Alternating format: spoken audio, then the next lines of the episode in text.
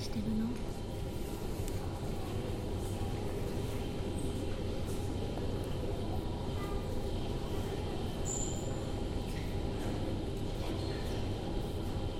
欢迎收听告别摄影。在你开始收听本期节目之前，我需要说明，本期节目所有内容都仅仅是基于 TOP 二十二零一九中国当代摄影新锐展评选结果公示这篇微信公众号文章里面的内容来展开的。所以在你收听本期节目之前，希望你至少先读过这篇文章，或者最好的方式是可以在手机或者电脑上打开这篇文章，然后跟着我们的节目一起按照顺序来阅读这篇文章里面的作品，否则你可能会不知道我们在说什么？欢迎访问我们的网站来收听告别摄影的全部节目。嗯、你可以在 Show Note 里面找到网站连接。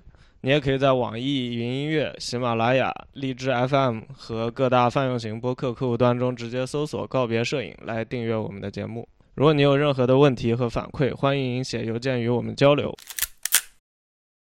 今天我们的主题是 TOP 二十二零一九中国当代摄影新锐展。我们请到嘉宾是人民的好朋友 Nick 老师，我是天石。Hello，大家好啊，uh, 我是蔡潇。今天这个录音其实是我们第二次录音，就我们之前其实我跟蔡潇两个人，我们之前录过一次，嗯、然后因为因为一些录音事故的原因，然后那个录音就没有效了。然后我们又不想照样重新讲一遍，所以我们就想想有没有什么新的角度。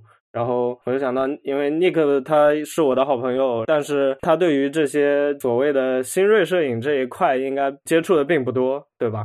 嗯，对，所以那我们就想想，就是通过这样一个所谓的局外人的角度，他能不能有什么比较新的看法，也算是一个谈论摄影的尝试吧。我先大概讲一下这个 TOP 二十它是一个什么样的东西吧。这 TOP 二十它是一个。由中国摄影家协会和浙江省文学艺术联合会主办的一个摄影展，然后他应该已经连续办了好多好多年了，他并没有说第几届，总之应该好多年了。然后我们二零一七年的时候还去看过这个展，嗯、就是它大概的模式就是，呃，就各种摄影师他可以去投稿，然后投稿之后他会选出二十个得奖的，然后最终这二十个他可以一起去参加一个线下展览。这个展览应该基本上是在杭州举办的，然后我们觉得这个基本上可以代表一种它的主办方所代表的一个所谓的好摄影的一个标准吧。我觉得去讨论一下也是挺有意思的。我觉得可能新锐也有新锐的这个因素。对，其实我觉得他们对于新锐的定义也挺有意思的。嗯，还有就是它确实，我今天我今天才知道还有一个，就是还有其他一些什么别的奖嘛。比如纪纪实摄影奖之类的，你是说这个主办方下面？不是不是，就是别的主办方的别的类型的奖，所以他的这个应该也属于就是新锐这一种类型的，嗯。所以能不能展开讲讲他这个新锐新锐在哪里？嗯，这个得具体看作品了。对，我觉得比就其实我并不是很理解他这个新锐具体指的是什么，因为就是我们可以看到它里面有一些摄影师其实已经挺有名的，然后有些也是成名了挺长时间了。如果你说看年纪的话，他有些年纪也不小，嗯，就其实其实还蛮神奇的。我不太确定他们就是在评这个奖的时候，他们是以什么样的准则在选择这些作品的。而且我感觉这个展的入选作品。就是我的第一观感是，就是整体还是挺开放的嘛，就是允许你有各种创作的角度和手法。对对对对对，就和传统的生展或者是这种比赛还是不太一样。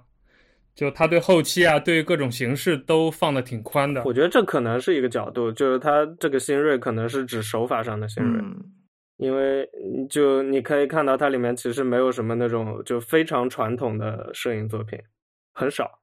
嗯，其实田田石发给我这个，呃，就这篇文章的时候，我在看这些作品的时候，我有一个感受，就是我有点惊讶，因为我不太了解现在中国摄影圈，就是比如评奖啊或者办活动大概是怎么一个形式。这应该是我近几年第一次看一个就是这个类型的影展，然后我的观感就是现在的摄影。就是接受的这种尺度或者这种开放性还挺大的，就我以为影展都还是那种老法师式的审美或者是作品，因为我平时会看一些，比如当代艺术展，嗯、那里面会有类似的美术作品或者是摄影作品，这里面入选的作品跟那种作品都还是挺像的，有一些甚至就是相同的创作手法或者是创作的视角，我感觉，所以从这个角度我又感觉有点熟悉。所以我就觉得，呃，不知道像你们是比较熟悉摄影这个行业的，就类似这样的新锐摄影展或者是这种展，呃，在摄影行业多不多？我觉得比较比较有意思，就是它的主办方是中国摄影家协会，就是在大家的观感里面，这个应该是特别老法师的一个组织。对对对对。而且，呃，就我记得之前谁不是还吐槽，就是那个佳能那个佳能办的一个影像展。现在前几名经常是视频，根本就不是照片。好像就是我吧？啊，对，就是你说的。对啊，我觉得挺好玩的。嗯，可能对于他们来说，因为创作这些的人也越来越多，所以你你不接受其实也很难。我们要不直接开始说作品也行啊。嗯，有没有背景知识要聊或者要介绍？嗯、呃，你有查过这些作品背后的一些，就是你有单独去查过这些作品吗？还是你只看了这个？没有没有，我只看了这个，那也挺好的。就是我们之前我们之前聊的时候，我们有一些补充的信息，到时候就是可以看一下。就是你在知道这些补充信息之前跟之后，就是你对他们的感受有没有什么不同？嗯，好，那我们开始说第一个啊、呃，第一个是作者叫王翰林，标题叫《内啡肽的火焰》，他大概就是他父亲。嗯，在医院昏迷，然后昏迷期间看到了一些，就昏迷醒来之后，他把他昏迷时候感受到的一些东西跟他说，就把他这个转化成一个作品吧。不过他好像不只是就是他父亲昏迷这件事儿，对，因为我具体其实也不太能看得明白他具体他这个到底是怎么回事儿。那反正就是根据他作者自己的描述，他是根据他父亲在昏迷中看到了一些幻觉，然后来再结合他父亲那个疾病本身，然后来进行创作的。这种题材其实，在美术作品里还挺多的，就是这种梦境或者濒死体验之类的东西。你有看到过什么类似的吗？嗯，我能想到最近的就是看过某一个美术展，不过也是两三年前了。嗯，就大概是这样的主题，我不太确定。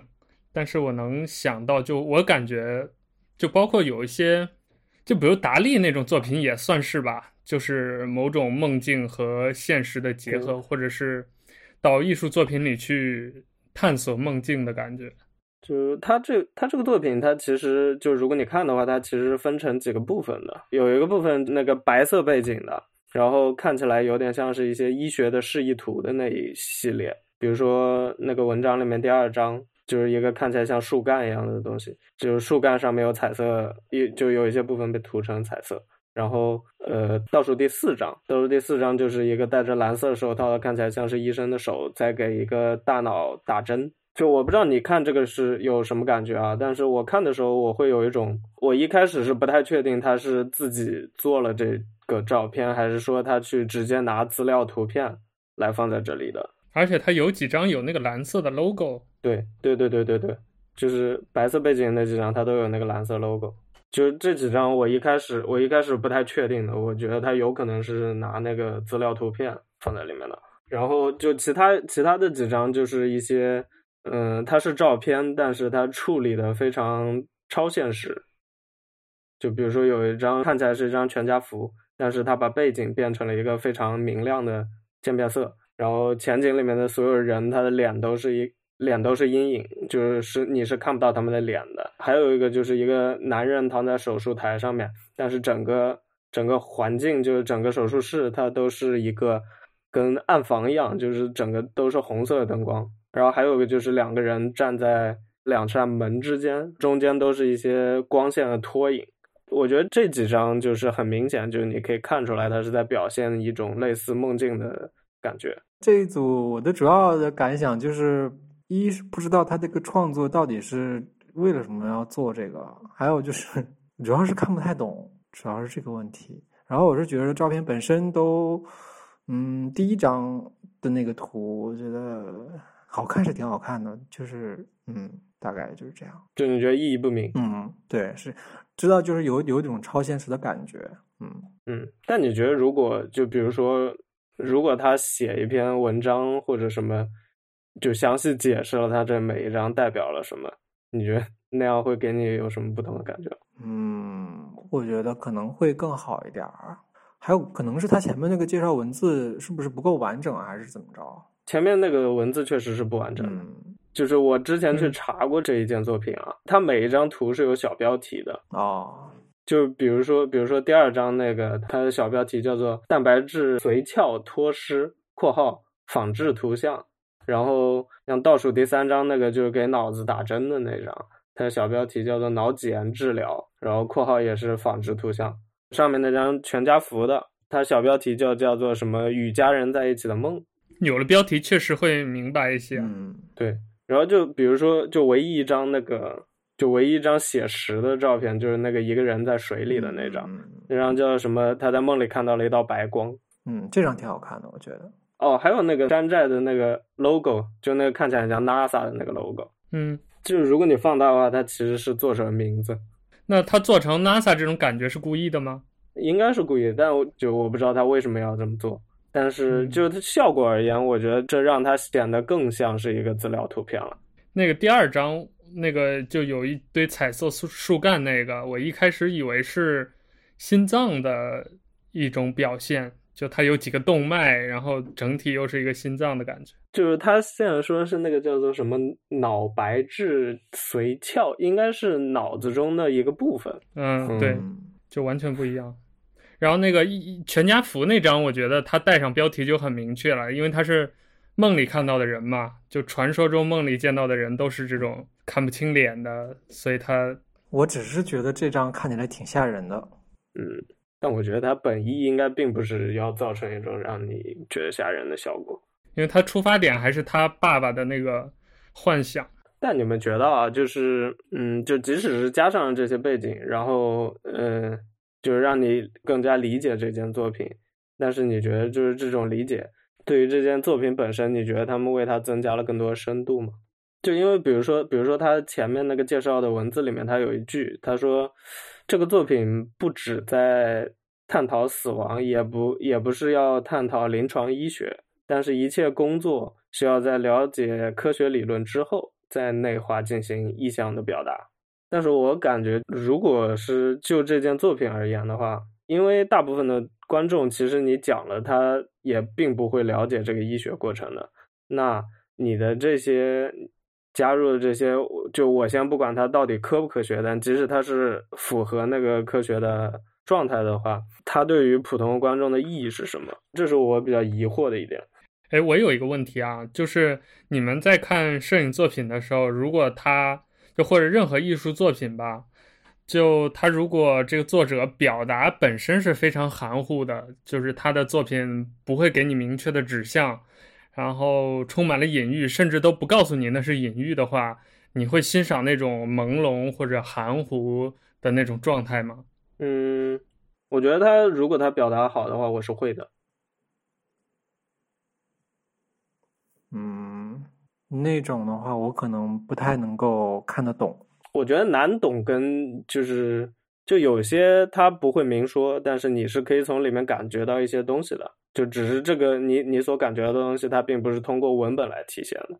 但是就是这一组的话，反正我不太看得懂。哎，这组这组我觉得就是就是他试图给他包上一个非常具体的概念，但是实际上最后他所出来的作品。对于普通人来说是非常，至少你在视觉上你是不知道他在表达什么的，就除了梦境的那几张，就是另外一部分。因为我们能接触到的就是这些视表视觉上的表面的东西。但我觉得跟那个跟跟这个这篇文章的编辑也是也有关系。就是如果他啊，对对对，对，如果他的文本跟所有的照片，因为实际上应该也不止这几张。如果他以一个完整的形式展出出来的话。整个效果应该会不一样，或者也可能我们知道他父亲到底说了什么。嗯，我我不确定他在那个完整的文本里面有没有写这个，但呃，就比如说刚才所说的那种朦胧的感觉啊，我觉得在后面那一组就是邓云的陨石，那一组里面，他给我的就是那样一种感觉，就是他是他的表达是比较朦胧的，但是就是他传递的是一种感觉，然后相比于文本的话，它传达的更多是一种感觉性的东西。嗯，邓云这组我就不觉得那么抽象了，就觉得能看能看到一些东西，就是他介绍里边说日本是讲究物哀的国家嘛。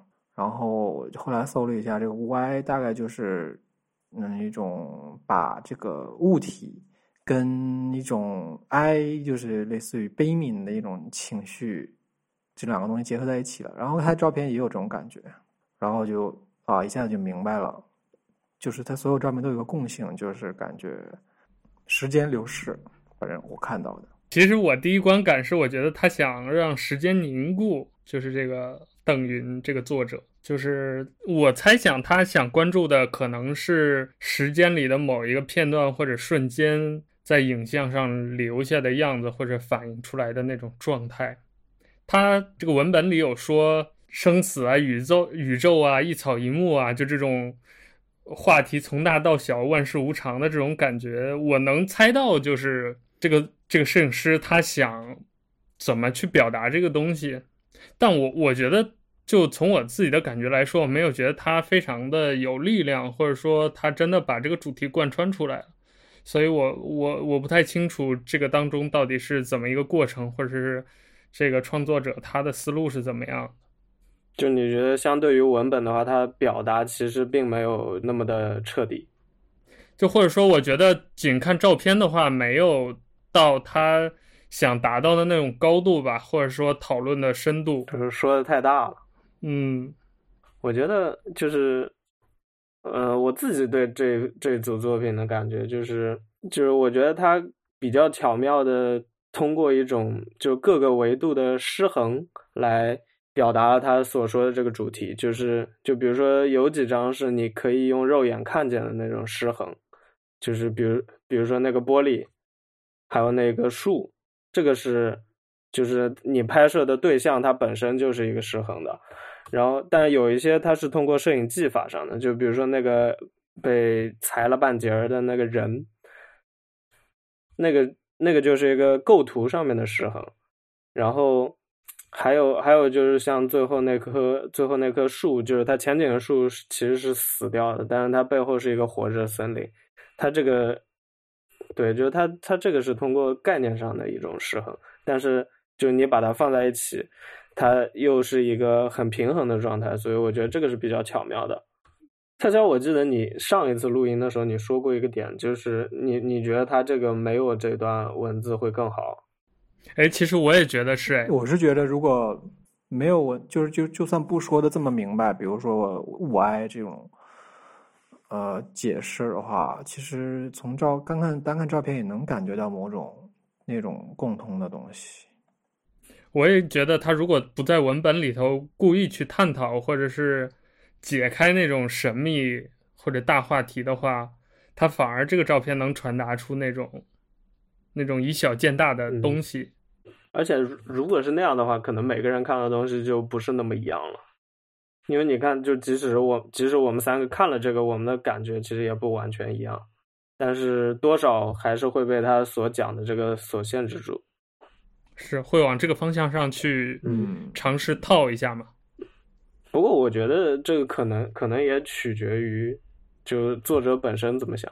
就像第一组作者显然是想想让我们按照某一个逻辑去想的，但结果大家都看不懂。但在这个里面，我就不确定这个呃摄影师他自己的意图是，就他只是传达一种每个人每个人会不太一样的感觉，还是说。他就是想表达一个非常明确的主题，我觉得他应该是没办法吧。嗯，你要参参加这种比赛的话，不写一段比较容易看得懂的文字，可能也不行。所以你觉得，就是他这段文字表达了他这个照片的内涵吗？所以最终是文案不好，是吧？我觉得多少是有的，因为如果文案不抓人的话，你去投这种奖，其实应该是挺吃亏的。大家都写得很好，就也不是说写得很好吧，就是写得很能吓唬人。哎，所以我又有一个问题啊，就是像一般参加这种摄影展的话，摄影师们是会优先有，比如他平时的素素材积累，或者是拍摄作品，然后刚好碰到某一个奖，比如风光、人像，类似这种主题，他去投，还是说他专门为了这个展，比如去旅行或者怎么样，他去拍？我觉得应该主要是前者吧，就先有作品了，然后再再去投。不过有一些会不会要求，就是你投的作品是之前没有在别的地方发表过的？可能有，但是我觉得大部分人应该都是各个地方都投一下吧。具体我也不太了解。就是只要我的作品能对上，我就去投一下。对，因为我我考虑到这个问题，是因为，呃，如果是比如这个摄影师他之前可能多少年来准备的素材。然后他遇到这个展，他以某一个主题来投，那很可能他当时的感觉或者他的这个创作的冲动就是很朦胧的，所以他可能比如为了参加比赛，他需要把他当时朦胧的那种状态用文字来具体的描述出来，可能对他自己来说也是一种比较困难的事情吧。就他可能也得找一些理由来。自己解释自己嘛？哎，我觉得你这个说的挺有道理，因为我感觉，呃，有一些你可以看出来，它很明显是一组作品，它就是一起创作的，或者说它是它是作为一个项目在拍的。但是邓云这个就是没有那么明显。邓云这个就是很典型的你刚才说的那种，就是自己先拍了，然后也是比较朦胧的状态在拍了，然后然后从里面整理出来，需要。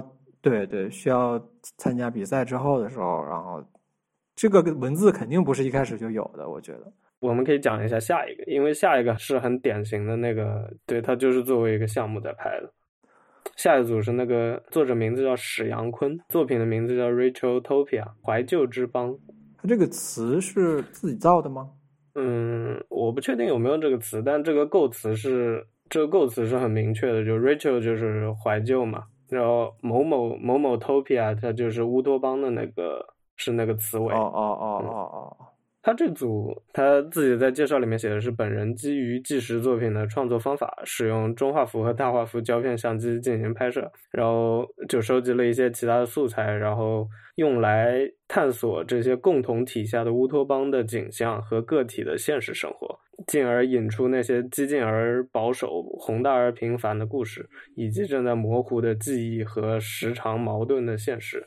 我觉得这组政治隐喻隐喻还是挺强烈的，嗯、就它有很多构图，或者是它那个场景，就有的都已经非常明确了嘛。就比如会场啊、礼台啊这种东西。它这个的背景，当时我去查了一下，它这个拍的是那个，就中国三个集体经济下的村庄：华西村、南街村和大寨村。对，然后按照作者说法，是他所拍的是他在这些村庄感受到的一种集体怀旧的情绪。对，所以叫做怀旧之吧？啊，你说了这个之后，我就知道第一章他在说什么了。对，我先讲一下，我觉得比较有意思的。就是我注意到的一个点，就是礼堂那张比较明显，就是礼堂那张它的整个的比例非常的奇怪，左下角那个人，还有那些桌子，还有那个门，它就显得非常的不真实，因为就你会感觉那个人跟桌子是一样大的，然后桌子跟门的比例也很奇怪。就会显得这个东西非常像玩具，然后我觉得这个跟他所要表现的那个主题是是有一种迷之契合的，就是人特别的渺小，是吗？也不是人特别渺小，就你你感觉那个人他是在一个玩具城里面的，因为如果你结合他那个背景的话，现在中国并不是集体经济，这几个村子它是硬生生的在现代中国弄了一个所谓的集体经济的模式出来的。哦。他想表现的其实就是，就他这组作品想表现的，其实就是改革开放之后这些村庄，因为他们这几个村子是最先搞那个自有制改造的嘛。完了，在这样一个背景下，就是他们在经济上、在脑子上，其实理论上是应该开放了、活跃了，但是他们的生活环境其实还是这种网格式的，或者是像田石说的这种像玩具一样的这这种。这种状态嘛。对，而且到现在就是就反而形成了一种反向的对比了，就是就外外界其实并没有像这样集体经济，所以就他们反过来看这些，就会产生一种猎奇，就是曾经改革开放的一线，反过来成了一种乌托邦式的一一个地方，就大家又过上了集体生活。我个人就是觉得那个倒数第二章，就是杯子那个吗？对，杯子那张我特别喜欢。嗯，这张刚开始看没觉得怎么样，然后看着看着发现，就是就特别能感觉到一种集体生活的那种冲击力。它很像那个，就是上学时候。嗯，对，就是联想到很多以前看到过的画面，还有就是它的这个照片。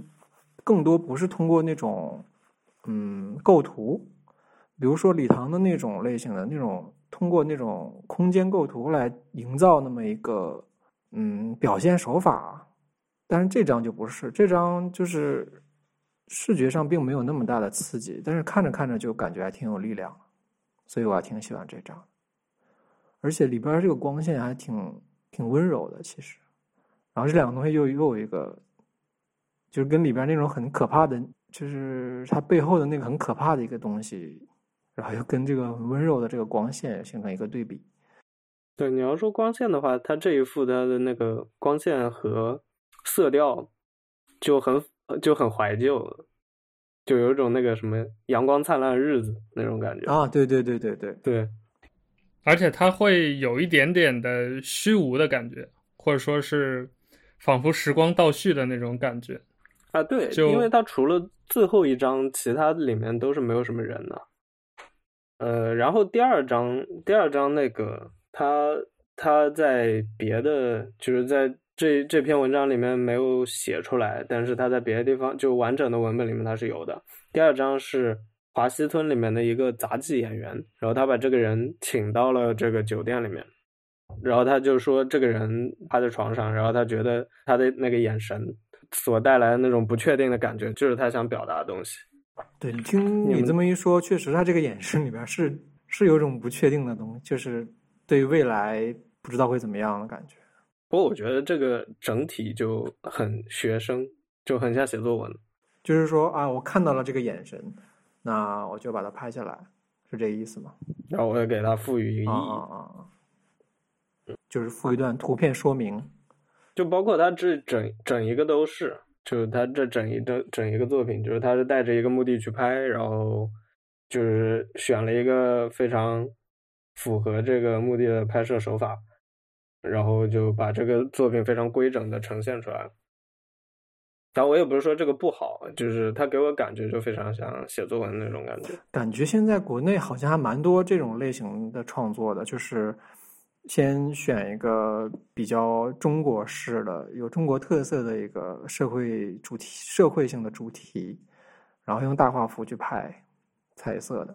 他他还特地强调了，他说我使用中画幅和大画幅的胶片相机进行拍摄，然后那种大场景的风景，然后或者是景观，然后配合一些人像，什么样的？这样一个结构啊，这种类型的创作感觉最近若干年越来越多了。这个我倒是，可能我看的不够多，我倒是没有什么特别的感觉，因为我感觉这个之前也有吧，也没觉得最近几年特别多。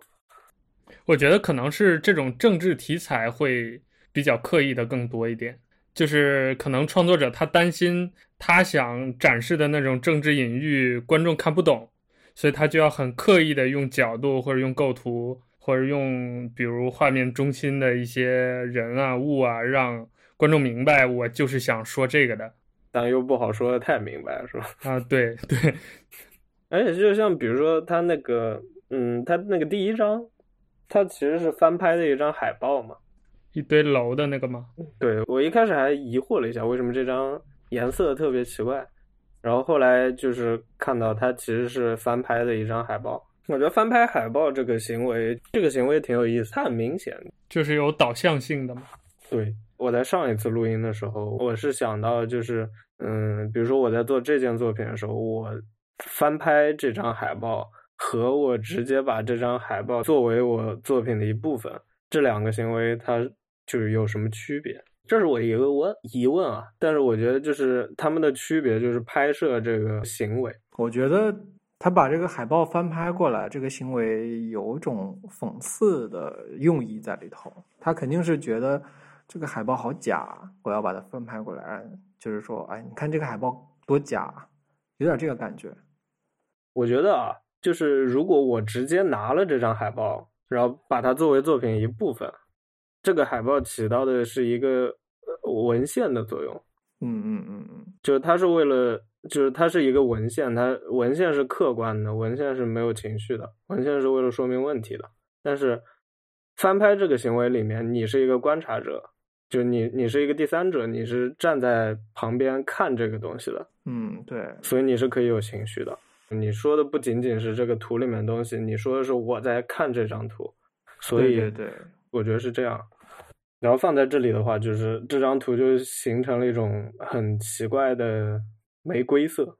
这么看的话，这张地方第一张这个其实里边可以解读的层面还挺丰富的，就是这个海报里边这个画面本身就有挺多可以解读的东西。然后呢，这个人把这个海报翻拍下来，然后就是说，我我们在看待这个海报的时候，其其实心情也挺复杂的，嗯，然后也挺难描述的这种感觉，也不能单纯说他是在 diss 这张海报，或者说 diss 那种审美，嗯，因为如果要是真的纯粹在 diss 的话，拍出来可能那这个没有那么明显吧，我觉得还挺暧昧的，挺挺中立的。嗯，对我我我不觉我不觉得他是就是纯粹的在批判这张海报或者什么，因为这呃特别是你想到就是在创就是创作这张海报的人，他把它的颜色调成这样，然后就把它做成这样。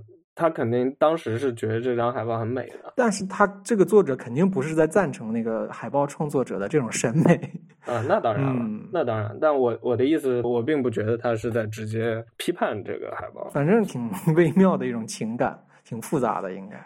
因为你看他说的也是怀旧嘛，他并没有直接说这是一个理想国，或者他他也没有说这是一个什么负面的词儿，但他用了怀旧这个词儿。怀旧这个情感本身，我觉得就是很复杂的。这个作者大概多大年纪啊？这我还真不知道，我看一下。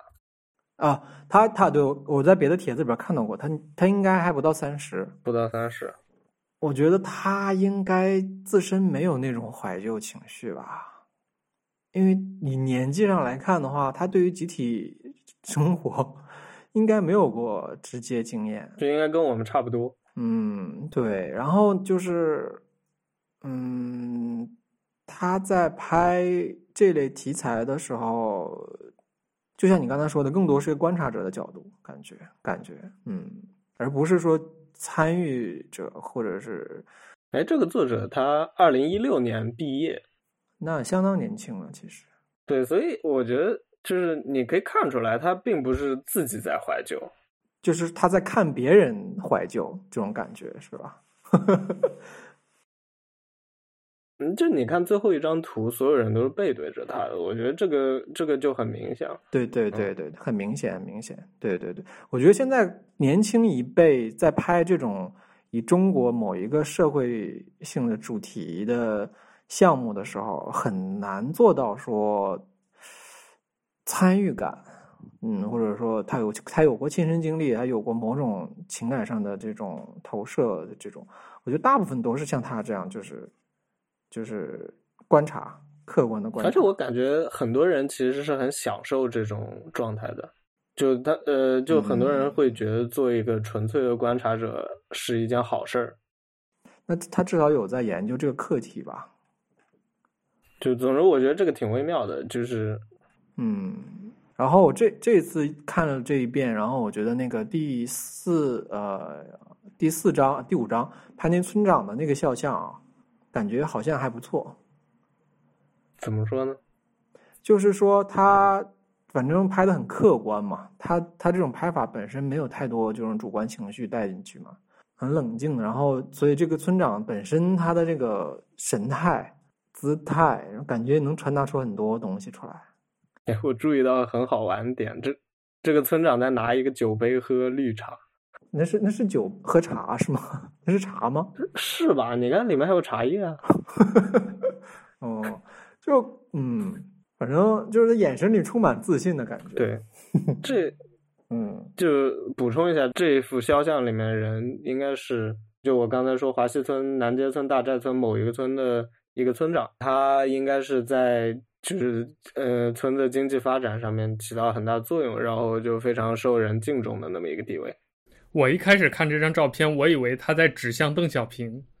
哦，这样吗？嗯，因为就我爷爷长得跟邓小平特别像嘛，所以我家那个墙上就挂了一个，就邓小平有一张特别出名的照片，就是经常跟“我是中国人民的儿子”那句话一起出现，就是他侧着脸坐在一个干部椅子上。在说话还是什么？嗯、我爷爷有一张类似的那个构图的照片，所以我小时候在西安就是看到那个照片，看到我爷爷，我就 总说那是邓小平。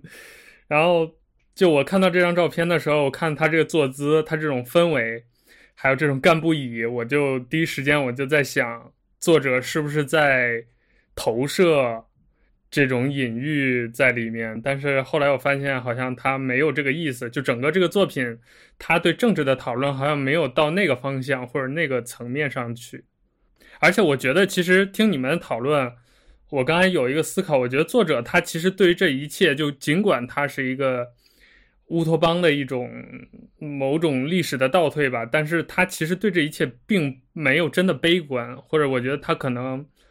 没有真的很消极的情绪在这里面，就加上刚才说这个作者可能很年轻，他没有经历过这种集体时代的生活，或者说这种社会变革。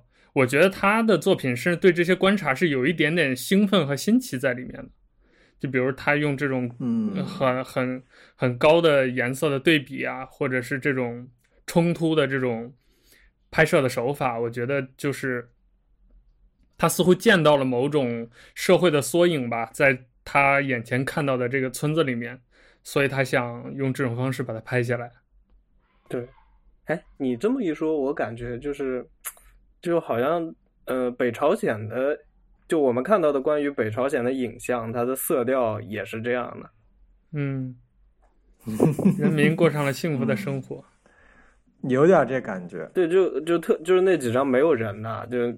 你比如你看那个空椅子，然后还有那个礼堂，还有第一个的那个海报，对，就就很还挺还挺像的。我我有点好奇，为什么就是这种所谓的共产，它就会变成这种色调？哎，你看他们的那个海报，其实就是就绘画作品，它其实也未必是这个色调，但是好像一旦到了摄影上面，好像就会不约而同的会跑到这个方向去。这些照片里头，其实最吸引我的是那张礼堂，因为它让我想起来小时候一个动画片叫《魔方大厦》，就里面有一集我记得是有一个塔，它那个塔好像那个门是一个嘴，就特别像礼堂的，就中间拱那个那个舞台的那个部分。然后它整个这个构图又是失衡的嘛，就是左上角那一部分就挤在一起，很重。然后压迫着右下角的这些小桌子、嗯、这些人什么的，所以我觉得还挺好玩的。我怀疑他拍的时候，可能这些这些效果可能不是他有意想要造造成的，是拍完之后出来了这样。嗯，应该不是事先设计的。嗯，我觉得。还有就是，可能确实那个地方的这些景观确实就是很神奇吧。可能就是会有一些比较神奇的地方，中国嘛。而且我觉得大家如果想表达希望、美好这些东西，可能不约而同的都会往这个方向去想嘛。就整体偏暖啊，然后光线非常柔和啊，呃，某些部分中心部分非常明亮啊，就大概这个路数嘛。嗯。这个上一次我没有，就是我没有意识到，但是今天，就我感觉他这个整体的，就是视觉上面确实做的很乌托邦，就是这这一点挺好的，就是他表现挺好的。下一组是时针，这作品名字叫做归一，回归的归，一二三四的一，但是它用的是一个拉丁字母的转写，这应该是韦氏拼音吧？我觉得，我我不太确定，有点像那个，因为因为我一开始以为是乐拼，但是我拼了一下，不太对啊，就是我不知道他，但就作者是一个呃旅法的华人。哦，那我觉得可能韦氏拼音的可能性更大了。我们这一组的话，我最想提出的一点就是，这组这这组作品的有效期限、有效性的这个时间，因为它肯定就是拿现在跟过去进行对比嘛。那背景的这些照片，在现在这几个月看是是现在，但是再过个几年的话，背景的这些照片也变成了过去了。所以这个现在跟过去的对比，就变成了过去跟过去的对比。所以说呢，到那个时候，这组作品的阐述的是不是就已经失效了，还是怎么着？我觉得这个挺有意思的，就是这组作品我最大的感受。嗯，先讲一下这个作品大概是怎么样的。就这部作品它，嗯，它表达是一个，嗯，作者他本身在远走他乡的过程中的一些乡愁的情绪。然后按他自己说法，他说这是不仅仅是他一路走来的漫长记录，也是一份关于回忆、幻想和自我安慰的生活答卷。然后大概表现形式就是背景是一张景观的照片，然后是就至少视觉上是很像一张现在拍的数码照片。然后他在上面就是用那种叠图的方式叠了一张老照片，形成了一种景观的重叠。嗯，Nick，你看到这个，你有什么感觉吗？嗯，我能感受到作者用这个画面来表现。首先，他用两个就是一新一旧两个照片交交叠的这种形式，肯定是在表示一种时间和空间的错位嘛。这个我觉得还是挺明确的。然后，他整个画面很空旷啊，大背景啊，这种我觉得他是在表现他自己旅居海外的这种呃孤独的精神状态吧。就包括他用的全部都是大自然的照片嘛，就除了最后一张之外没有人。我觉得他可能是在展示自己内心的各种情绪变化，我是这么感觉的。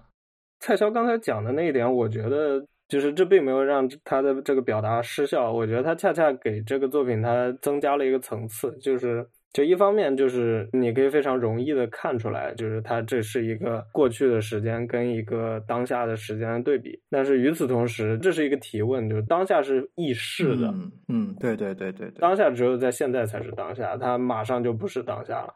所以，嗯，你作为一个人也是这样，就是你当下是一个很短暂的状态，但是，就是你作为一个时间节点的话，它会迅速的变成过去，然后。我我觉得还有一点就是，他这个他这个作品里面那些风景，就是你乍一看会觉得它是同一个地方的现在和过去的对比，但实际上好像并不是这样。就是你看它有几张，其实你仔细看它并不是，它是并对不上的。嗯，然后我觉得这个是一种，这个我觉得很能代表一种回忆的状态，就是回忆并不是真实的，回忆很多时候就是你是把一个。你是把一个你你脑补的东西贴在了另一个东西上面，嗯，我觉得这个其实挺巧妙的，就是你你会去想，他是真的回到了那个地方，再拍了一张照片吗？哦、还是哦他并不是去寻找记忆当中的那个地方，对，并不是简单的去重新记录一下那个画面。哎，那所以最后那一张就是一个人站在桥上，这个人是在象征创作者自己吗？我不确定，但这个人他这个形象应该就是他并不是用了一张自己的照片。我刚才忽然想到一个，我之前嗯，大概几年前吧，然后我回我老家，因为我记忆当中，我小的时候大概在三四岁之前住过的住是我家住在一个平房，然后有那么一个画面在那个房子和房子外面的一个那那么一个画面。那那个地方后来好像是要拆迁了，还是怎么着？怎么着？就是前几年我去过一次，又重新去了一下那个地方，反正是完全对不上的，就是跟记忆当中那画面完全没有任何关系。然后，然后，对，然后比如说我妈说这个地方就是当时我们那个房子所在的那个地点，是完全没有任何关系，画面上完全对不上，就哪怕你直接就回到了原始那个地点。跟你记忆当中那个画面也完全是两回事儿，这个是因为你记忆本身出了差错，还是说它现在因为发生变化非常大，导致你认不出来？我觉得都有，应该都有。嗯，我觉得变化应该是蛮大的。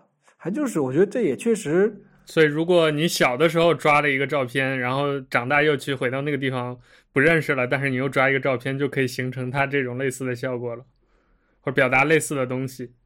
有点那感觉，就是可惜，就是我小的时候没有那个照片，就是那个房子一张照片都没留下来。就是说，我们没在那个房子里拍过照，然后也没给这个房子拍过照。所以那个画面就永远只能存在于记忆当中，当然那个画面本身，然后记忆其实是会自己，它是会不停的去修饰它的，但是那个画面确实是会一直在的，嗯，就像一个照片的感觉，但是就是内容不确定，而且就是这组里面，根据我看到的信息，那个老照片的部分很可能还不是他自己拍的，我觉得他可能就是寻找了一个，或者是找到了一个觉得哎。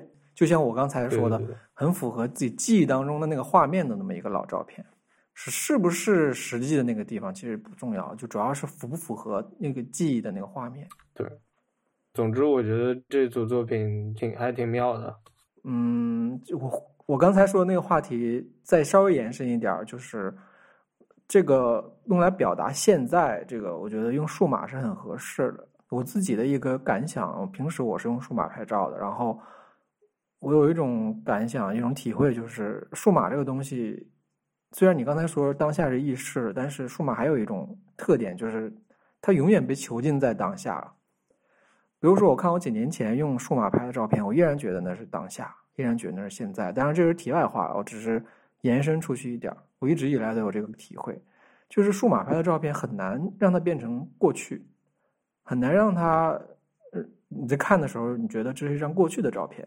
因为它的当下感实在是太强了，所以就是这一组里边的这几张，你再过个两三年看，依然会觉得背景的这个图是是现在是当下，你不会觉得这是已经是两三年前的这个地方了，已经成为过去了。我觉得很难有这种感觉。不过我觉得你，比如你过二十年就不一定。嗯，够呛不好说。当然你，你可你可能会说，二十年之后数码的那个色调已经变了，但是。这是这个问题，可能深说的话，可能就比较复杂了。还有就是数码的东西，你如果不把它打印出来，如果只是存存在显示器上的话，它不会变旧嘛？它没有一个变旧的过程，所以说，对，这也比较就让它不太容易成为过去，就是就。哎，你这么说，我有点好奇，他这个这一组作品，它的原作是什么样的形式？就是他是真的把那张老照片粘在了一张数码照片上面，然后再扫描回去呢？还是就他他这个拼贴是在电脑上完成的？嗯，目测像是电脑上做的。啊，你要这么说的话，他这个抠图抠的还真的是，他如果活挺好，就是如果是电脑上做的哈，他这个。对，如果他是电脑上 P，就是 P 上去的话，他老照片的边缘真的是挺精细的做的。对，就至少我我这么一看，我是我是不敢说它到底是真贴还是，嗯，但就是呃，就还是就继续刚才的啊，就如果他的这个照片它的原作是。一个实体的话，如果你把它放足够长的时间，它背后的那张照片也会褪色。嗯，那是。但如果那样的话，就到时候它可能就会变成一个新的作品。嗯，下一组是那个，嗯，作者名字叫卢宇凡，作品叫做《Make Me Beautiful》。这个作品它主题就是。嗯，因为这个作者他说他从小就对自己的外貌不太自信，然后也考虑过整形这个选项，他就通过这个作品想要嗯做一个提问，就是美是什么？美的标准由谁来决定？然后为什么大家对变美这么执着？整形之后到底会带来什么？然后他就拿着自己的照片去不同的整形医院，然后也采访了一些整形过的人啊什么的。第二张挺好的，挺直接的感觉，实实在在的感觉。而且他在每一个位置上还标了价格，就意向很明确了。哦，嗯嗯嗯嗯嗯。哎，我有点好奇，咱们整形医院是不是真的这样的？因为看起来有点像。它这个部位图应该是这样的，但是它应该是不会在，比如你下巴值三千到一万，不会这样吧？它会有一个 list，但是那个 list 应该和这个就我会给你整哪儿这个部位应该是不在一起的。嗯、鼻子比下巴贵呀？鼻子应该比较难吧？嗯，鼻子可能要动的比较多。嗯，所以这个作品里面所有的人是不是都是他自己？嗯，除除了可能倒数第三张和第四张。所以我就想问，那个选美的那张照片，他是把左边那个人 P 成他了吗？还是怎么？你这么说，这个我们之前根本没有注意过那张。哦、你要这么一说，好像真是哎。哎，好像是哎，好像是。那看来这个挺有意思的，而且就是，嗯，他是个很没注意到，他是个很不高兴的那个表情。嗯嗯嗯嗯。而且他这个舞台应该不是选美吧？我感觉。这有点他这好像是女团啊，对，女团表演的那种感觉。哦，好像是哦。我觉得就是嗯，哦、挺有意思的是，他这组作品里面用了很多 Photoshop 效果图，是吧？不是，就比如说你这个脸，他可能是把自己的脸 P 上去的，然后像倒数第二张，他很明显是用了一个美颜的那种感觉。嗯就是 Photoshop，它是一种在虚拟世界里面的整形，就我觉得这是一种对照。对，而且倒数第二张应该就是告诉大家，假如我整了，可能就整成这个样子了。上一次录音的时候，我还我在问，那是不是这个是医院批的？说你来我们这整，你就可以变成这样。医院如果真提供这样的服务的话，真的挺会挺刺激购买欲的吧？消费欲，那我觉得挺好的呀，是是要有个效果图啊。现在整形医院是有的，就是甚至比这个更高级，就是他把你的脸做一个三 D 模型，然后你整成什么样，他会用一个三 D 的那种图让你看到。然后就比如说你说给我整个鼻子，然后他就告诉你整完会是啥样，这样。嗯，你们觉得倒数第三章，因为倒数第三章那个好像不是他自己吧？嗯。应该就是一个整了的普通人吧。嗯，鼻子应该鼻子和眼睛割了双眼皮都有。对，他那个双眼皮，这个是不是还没恢复好？对，我觉得这个是指向比较明确的吧，就是一个恢复中的整了脸的人，他要经历的那种痛苦和变化。不过我觉得他这组就很明显，你能看到缺了一些东西。就是我的意思是，就是他在这篇文章里面并不完整，所以那张那那张呃楼梯的那张照片，你们觉得他是想说明什么呢？我觉得那张有一种，就是它整个整体的处理有一种那种通往天国阶梯的那种感觉，嗯，至少是升级了，嗯，对，而且你就会想到那个整形医院，它很可能是故意做成这种效果的，嗯。你整了变美了之后呢，你在各种各种市场上，你的等级都会变高。就就比如说这第一很像科幻片里面的那种，就是一个舱，然后你进去，你就可以大脑升级什么的。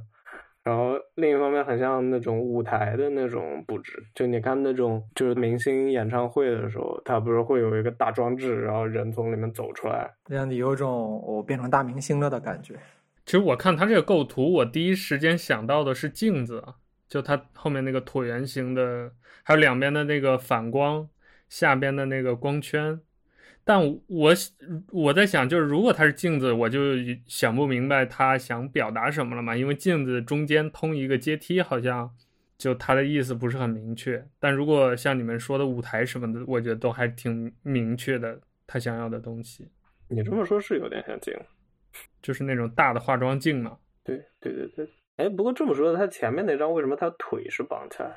那那个脸上戴那个东西也很奇怪。脸上戴那个东西应该是你整了下巴之类的，然后你要戴一个东西把它固定住吧？但是腿为什么绑起来？你们你觉得这是一个意象呢，还是说真的整形里面有这个？我觉得可能是可能是隐喻吧。我觉得他想说的就是在你恢复的那段时间，呃，要经历的那个。挣扎斗争的状态嘛，嗯、就是你哪儿也不能去，人也不能见，你要把自己困在一个小地方恢复吃药这样。然后他桌上不是还还放了个核桃，像毛毛虫一样，就很像毛毛虫的那种感觉。哦，挺有意思。我觉得，哎，这这次看出了好多之前没有看出来的东西。下一组是刘书彤的刘书燕、刘山宝、刘书彤，然后这个这个作品大概就是，就这三个都是他的曾用名。然后他通过对自己的人生轨迹的一种探索，表达一种对日常的重复性规范化的焦虑。我其实有点喜欢这组，就或者说我一直就比较喜欢这种含混的视觉呈现吧。尤其他用了很很多的这种高对比的黑白，刚好是我的审美的那个那个取向嘛。而且他用了 N 多重曝光的这种手法，也挺有意思的。哎，不过你那个就是你没有看过这组作品其他信息是吧？对，你能大概猜到它每一张是什么吗？嗯，第一个我感觉就是一个路两边有一些树或者稻田嘛，然后钥匙那个还是挺明确的，然后有一个大会堂的那个也比较明显，还有名名牌儿就是能看出来是三个字，可能是。摆在桌上或者挂在门上的一个东西，然后中间有一个圈圈，那个我不太知道是什么。最后一个我感觉我第一间第一时间想到的是那个老版人民币，就十块还是多钱？它是这种蓝色的嘛，就一大堆叠在一起。到第二张，就看上去有点，但又后面能透出来一些人嘛，又好好像是一种年画什么海报之类叠在一起的。然后最后一张就是一个怀孕的一个女的嘛，当然也可能她没那么怀孕，就是因为她曝光了好几重，对，就有一个大肚子的感觉，对，大概是这样。哎，这个非常好玩，因为我跟蔡潇上一次我们在讨论这个的时候，我们两个都同时表示，就是如果不看文本的话，就完全不知道他这个在拍什么。我觉得可能上一次我们有一种先。先入为主的成见吧，对这种类型的作品，就是也并不想，就是看了这个感觉就不想要努力去解读他拍的是什么，就直接想要过掉那种感觉。但就是你现在看他，其实也没有那么难懂。对，是那个那个黑底，然后一个白圈的那个是有没有可能是表啊？哎，我觉得是表，它好像就是一个指针在这边转，然后后面是刻度嘛。它只是就每一次对焦的点不一样，嗯、所以它那个指针合在一起就很含混。我给解谜一下。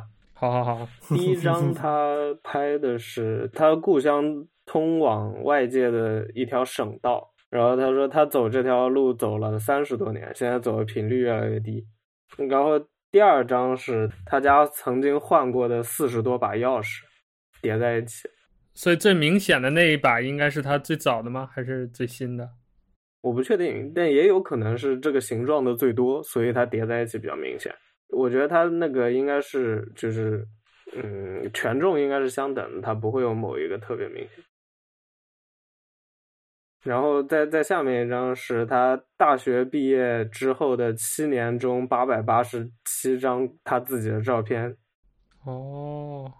然后会场那个是二零一三年到二零一八年他在工作中参加了一百五十九个会议。他每一次开会都拍照，这个人有点问题。对，我觉得这个是让我最怎么说呢？让我最佩服的，就是他居然就执行力非常的高。他拍这个作品最少的也是拍了五年了。然后那个名牌，嗯、名牌就也是，就是他开会的时候他的名牌。然后呃。那个圈圈的他没有，我就是在其他地方他没有说，所以我也不是百分之一百确定他具体是什么。但你们这么一说，我觉得挺像钟，因为你看他还有个轮廓，看起来像是个座钟的那个形状。嗯，然后蓝蓝的那张是他二零一七年某晚家中电视里的一百八十个频道。哇。啊，然后最后一张是他妻子怀孕，就是从怀孕初期到最后。嗯，我刚才想到了一点，就是他的就是就是啊、呃，时间跨度很大，然后拍摄量非常非常大，就针对同一主题，就是说明行动力是非常非常强的。然后嗯，意志非常非常强。我联想到今天看到一个帖子里边讲到一个，嗯，Instagram 上面一个大 V 摄影师，那个发音怎么发我不知道，就是 Z U N L E E，是一个韩裔摄影师，然后他他探讨的是黑人单亲家庭，然后花了好多好多年时间，然后拍了四百多个家庭。我觉得从数量上来说，就是说从这种体量上来看，我觉得刘书彤的体量其实不比那个人低的。比如说他那个参加过的多少多少个会议的那个，其实数字上都很大的。但是那个我刚刚说那个 Instagram 大 V，他的呈现方式就不太一样，他相当于是把 Instagram 当做他主要的发布平台。然后我就联想到，如果这个人刘书彤也把他的的一些。就这么大的拍摄量，如果不是说用重叠在一起的这种形式，而是比如说放到社交平台、社社交网络上，我感觉力量可能会更大。哎、你你记得有一个艺术家，他搞过一个项目，就是每天每天给自己拍一张自拍，然后把他们全部都放在一起。放在一起是怎么个放？就是矩阵。哦哦哦哦哦，没什么印象，但是可能会应该有这样的吧。有一种 app 不就是这种吗？每天给自己拍一张照，他比如每天晚上十点弹一个 notification，然后你要呃点进去给自己拍一张，然后看你三百六十五天的变化。嗯，那应该是受那个艺术家启发的，我觉得。嗯，我觉得好多这种 app 或者是类似摄影手法的玩法都是有关联的吧？怎么说呢？我觉得这种嗯这种项目它很容易变成一种仪式。就是它的仪式的作用会很容易超过它作为一个作品本身的一个意义。内容是吗？哎，那你们知道 Instagram 上特别火的有一个摄影师，就天天带着他女朋友在前面拉手那个？嗯，我觉得那个就是特别典型的吧，嗯、就是就很多人都去模仿嘛，就他已经变成了一种拍照的形式，嗯、就跟呃很多女生拍照一定要比剪刀手一样嘛。就是他，他这一件作品，我觉得怎么说呢？就就像我刚才说的，我觉得他到最后，他那个仪式性会变得非常的强，然后他的主题又是非常非常的个人的，就是除了除了他个人，几乎没有其他东西。然后我觉得作就作为一个创作者，他在这样一个状态里面是很容易陷入一种自我感动的。嗯，你要这么说的话，可能是就我我不说这这件作品到底好不好，我觉得它挺好的，但是就我觉得这是一个挺危险的一个倾向，就对于摄影的人来说，我觉得或者说就有那么一类作品就是自己拍给自己的嘛，这就是那种作品，嗯，就这其实它是一个个人项目，就是有的人是写日记。有的人是每天给自己拍一张，他就是在选一些固定的场景，连拍几年，然后最后汇集成这么一个东西。对，但就其实碰到这一类的作品的时候，我都觉得挺微妙的，就是因为我不太，我不太知道应该怎么去评价。就比如说，就就很像，比如说你写你写小说，呃，或者你写个诗吧，就你写个诗，然后你用了一大堆只有你自己知道的意象或者。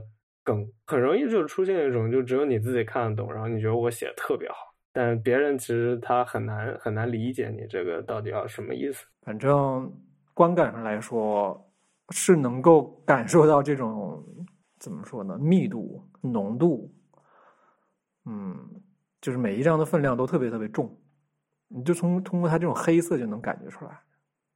不，话说说到黑色，我又想到一个问题，就是我忘了名字叫什么，有一个画家。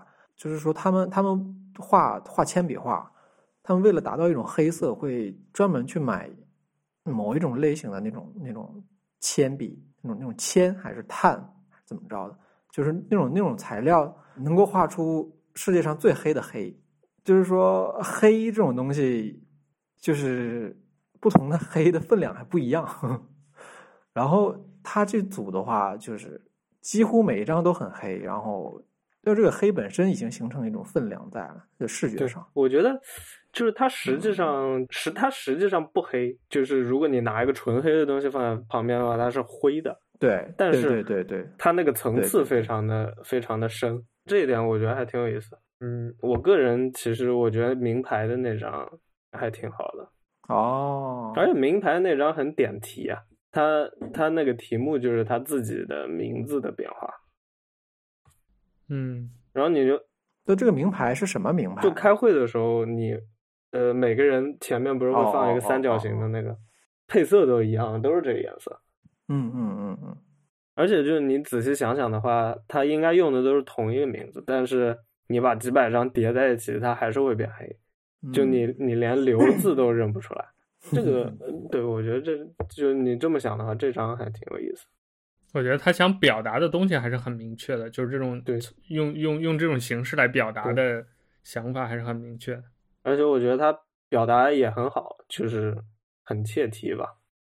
下一个是向成美的《农民志全家福》，大概就是，嗯，他想表达是中国对于中国留守儿童的思考。然后他的手法就是，呃，左边是留守儿童和他的祖辈，然后右边是他的父母，然后就中间是就是他家乡离他们父母打工的地方的火车票。他用了一种类似，就很像蛇皮袋的那种编织的方法，然后编织的那个线就是他们的房子的照片，就是他们的自己的家的照片，大概是这么一个手法。然后他是一组嘛，就他拍了很多留守儿童。我的焦点全在深圳东上，看这些人的装扮，感觉还时间挺久了。这个就他拍摄的这个时候。这些照片就是比较过时了嘛？对，我感觉有几张看起来很老。我觉得看这个作品有一种就是过于直白，让我不知道说什么的感觉。我觉得就是它的形式就是作品本身吧，就这种拼贴。对，就是他的文本就论证了他为什么要用这个形式，然后他这个形式就也很，嗯，所以这个这个作品可能是。就文字部分和画面部分对的最整齐的一个，就是你看了之后完全能理解的。对，而就是 你，我觉得你甚至你不看你都能，你看那字儿你都能想到它是长什么样的。这个我想了这么长时间，我终于想到一个可以可以可以说的地方，就是至少就是它这个的照片的物质感比较强。是我唯一能想到的一点，有一种编织的形式，物质感。嗯，对，就是它，它，它至少它是这个照片是实体的嘛，它做出来的是一个类似于像织布一样的那种东西，织织出来的这个东西。嗯，它这应该不是 PSP 出来的吧？对，我现在看，我觉得它应该是真的去真的去编织了一下。嗯对，我觉得这个，因为你看它每一张那个纹理还不太一样。对，我觉得至少这个编织这个行为本身我还挺喜欢的。那结果呈现上这个我就不说什么了。不过就是你们能看出来他们那个房子的照片吗？我觉得那个好像是他房子的屋顶的瓦片或者类似的这种纹理吧，它并不是一个房子本身的形状。就是他他用来编织的那一个，应该本来是一张房子的照片。哦、好，下一组，下一组是汤凌霄处女作，拍他的女儿成长的记录。这应该是也是一组很好理解的作品。嗯，我觉得小时候如果有一个会拍照的父母，还挺还挺好的。哎，那你们有？就是留下一些，比如现在长大再看让你们满意的父母随手拍出来的摄影作品吗？我觉得这个很难不满意吧，嗯、应该不会当做摄影作品来看吧？当做纪念照的话，小小时候的照片，对，那无所谓好坏，感觉那拍下来了就拍下来了。嗯，我觉得看到应该都感觉挺好的，就很很难会说看到一张我觉得感觉不好的。一般来说，哦，我想起来就是。我很小的时候，大概一两岁的时候吧，然后有一个我我妈在一个什么车站抱着我，那时那时候可能刚会走路吧，然后就裹裹的裹成一个像是一个，反正就是拿一堆被子东西裹起来，然后抱着你那一张还挺好看的，就是作为照片来说，那那也只是一老照片的那种风格了。我觉得一般都不会当做摄影作品来看的，看自己以前的照片。所以这个小孩长大了之后，那这组里面你们有没有喜欢的或者不喜欢的？嗯，我觉得这组就是第一张是一张脱离了家庭摄影的照片啊，嗯嗯，我不知道你们有没有这种感觉，有点那感觉，就是后面的看起来很像是家庭相册里面拿出来的。我觉得倒数第三张也是脱离了家庭摄影的，一般家庭摄影没有拍这种这种构构图的。他我觉得明显是有意识的，就是把那个人物放到旁边去了嘛。因为一般家庭照不会说 把人物放到那么边缘嘛。这个构图明显失衡的，就是妈妈和女儿吵架的那个那张嘛。对，我不太理解他为什么要这么构图啊。其实看起来有点不太舒服，好像用意在哪儿呢？我觉得那张你可以看出来，他应该是想作为一个作品在拍的。嗯，你说第一张是吧？不是，我说你说的那个。哦哦哦哦。但是第一张应该也是，对，他和那个小小姑娘拿着一个烟花在河边的那个有点像，就是一个龙，他看龙和拿烟花这两张。对对对，我觉得这个主要还是就是色调之类的处理上面，它很像是它是作为一个那个摄影作品在做处理的，但我不知道他是不是拍的时候就是这样，但是就至少看起来，我喜欢那个。写作业挨吵哭的那张，我觉得他最像家庭照的状态吧，就是很生动。哇，一般家庭照会在你哭的时候拿起照拿起相机拍你吗？对，所以我就觉得 很有意思嘛，就是他爹也挺坏的这种感觉。对，我觉得这怎么说呢？就这个这这个作品里面，你去思考那个妈妈的状态，其实比女儿 要更有意思。这个作品也是因为不完整，所以感觉不太好做评论。整体，嗯，不知道它不知道它总共有多少。我觉得整整体量应该蛮大的，肯定不止这些。嗯，感觉就是这种呈现呈现一个就是这种成长啊什么的，如果张数太少了的话，也不太好说什么。但我又觉得你太多的话，可能会稀释掉它那个力度。我觉得。怎么说呢？我前段时间看了那个，那个叫川岛小鸟拍的那个《未来将》，那个写真集，我我我才知道原来那么多张，那个那个量好大，哼，感觉得有两百多张。但是就比如说你说这一组啊，它如果你多的话，它很容易就会变成一个普通的家庭相册了。嗯，那就还是看拍成什么样吧。对对对，当然就要看它具体是什么。但是我觉得很容易稀释掉它那个表达的强度。嗯，下一个作者池磊，叫做《此刻星辰不同往日》。这个它大意就是作者在淘宝上收集了一些北京的航拍的素材，然后对这些素材进行了 3D 建模，然后进进行了一些处理之后，它就形成了一种就看起来很像一个。怎么说呢？我我也很难描述，很像一个幻想中的建筑的那么一种效果吧。然后作者最后就是说，此刻是凝固瞬间的永恒，我们都是值得被凝视。抬头仰望星空，此刻星辰不同往日。啊，就是现在在看啊，就是有好几张看起来就像月球表面的感觉，就是有种。看外星，比如科幻电影里边到了一个外星球上，那那种科幻的感觉，或者说也有一种废土的感觉。就同时它里面所有东西都是没有没有表面的，就就没有表面的颜色和质感的，或者是就是这些东西都被盖上了厚厚的一层雪，下了一场大雪。嗯，你这么说还有点像。这里面我唯一能认出来的就是天安门哦，还有个那个是央视大楼吗？天安门上面那张是央视大楼吗？嗯，是，就第二张嘛。那个图的右上角有一个能看出来的。哦，那也可以理解成为，比如说经过了一场什么核爆变之类的，然后有有大量粉尘，就是人类已经灭绝了，大量粉尘覆盖了这些建筑，变成了这样一片废墟。就是感觉世界世界末日了之后的那个状态，这么看是不是太悲观了？怎么解读，这都可以解读吧？我觉得你这么说，我想到那个李维一，他之前做过一个作品，就是他拿了一个拿了一个 3D 扫描仪，就是有点像一个一个棍子，然后你你绕着一个东西扫一圈，它就可以把那个建模给建出来。然后他拿一个那个东西，然后就去到处扫，然后就发现这个扫出来的东西跟真实还是差很多嘛。比如你戴一个眼镜，然后那个。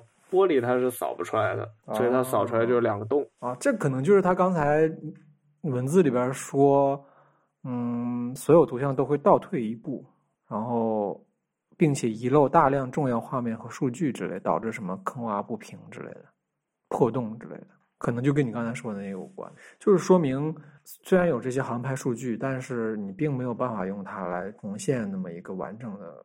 完整的重现原本的这个形状，都有很多缺陷。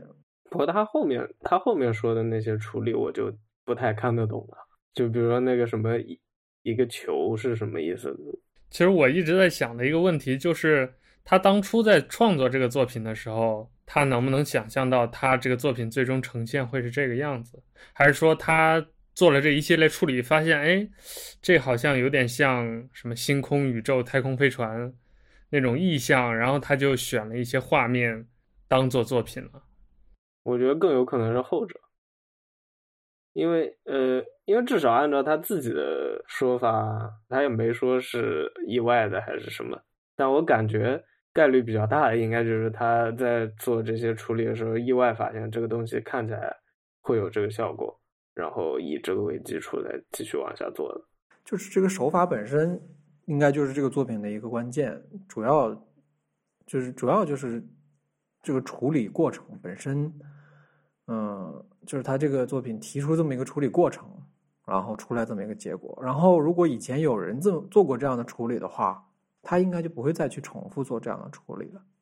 对，至少就如果有人做过的话，你这个结果就就没有必要再重复去做模仿这个东西了，除非就是你不知道。他有两张，就是最后一张跟倒数第三张，嗯，不知道它那个是这这两张不太一样，对，它不是表面，就是有个光晕，好像是被淹在什么里面一样。我觉得他这个作品好像藏了一点信息，就是他有一个背景嘛，就是他拍的是北京。然后又是航拍，那北京其实是限航拍的，而且这个原因是政治原因，所以他也强调了，就是他作品里头有很多的那种凸凹不平或者是空洞，是因为缺乏素材或者那些素材不能用，才导致的这个这种最终的效果嘛。我然后他又说，他这个是，与其你去找地外文明，不如看看我们当下就我们周围的这些东西。我觉得他是想把这个隐喻衔接在里面的啊！你这么说，我突然觉得他这个作品突然显得深刻 啊，还可能真的是哎，但是就是比较隐隐晦。对啊，这个我们之前完全没有想到，主要是不知道这些背景。嗯，而且就是像那个，就像天安门啊，那个央视大楼那些地方，应该是最先飞的地方吧？嗯，是啊。不过这些也都是最公开的嘛。所以它呈现出来的状态就是，那倒是，也是就第一眼你能基本上认出来的。但有一些地方就就你你可能凭观感也猜不到，然后可能某种原因他也没有办法呈现之类的吧。哦，那张是人民英雄纪念碑，应该就是最像废土的那个，有一个尖尖的树的中间，因为它右下角的这个，这不就是那个人民大会堂吗？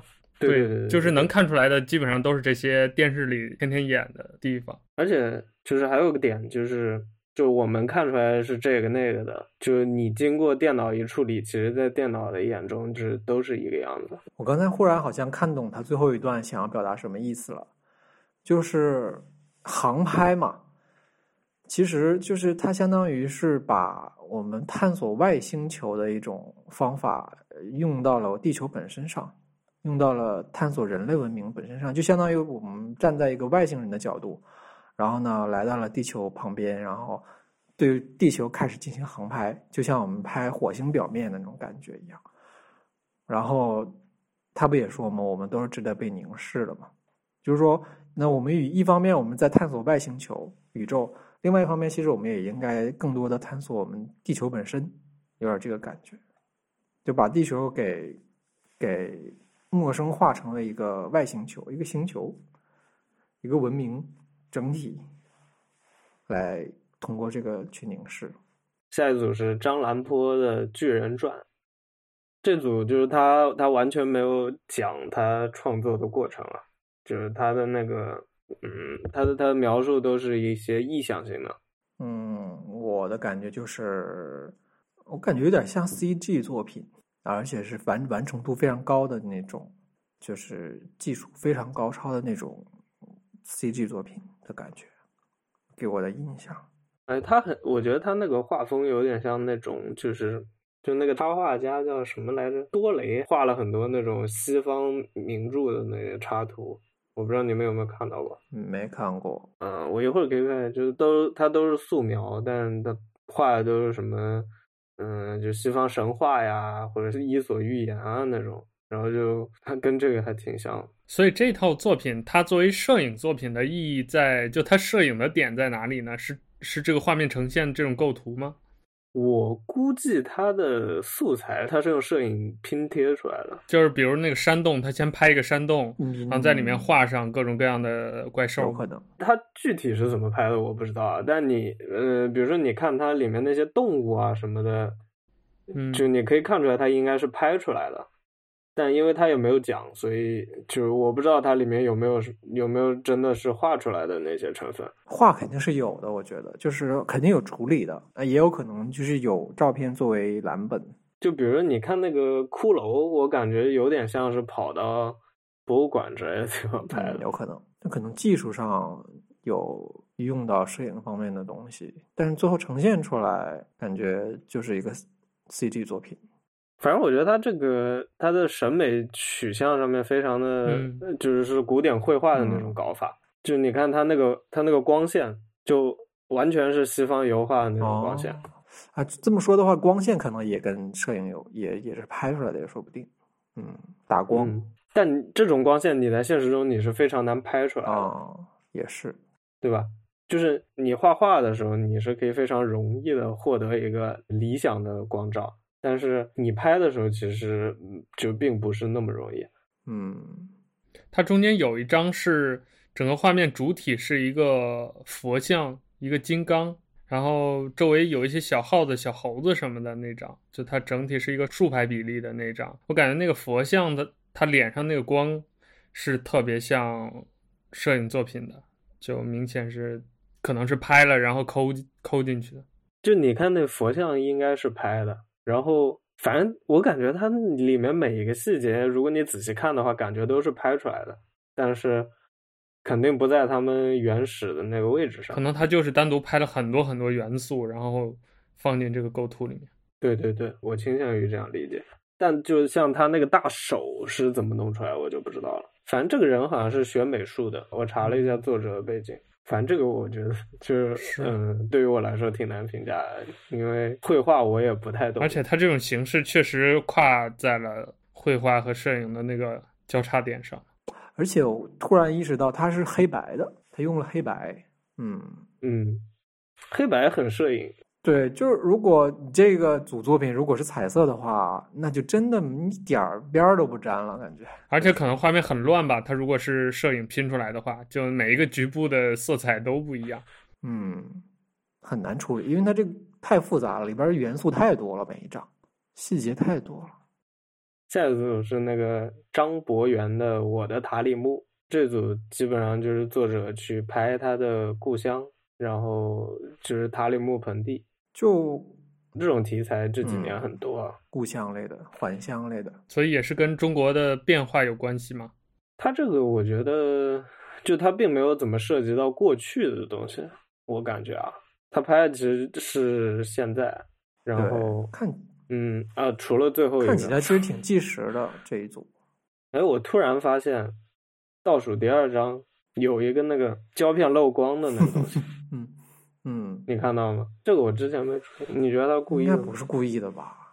可能就是漏光，也可能他觉得漏光漏就漏吧，也挺好。嗯，对。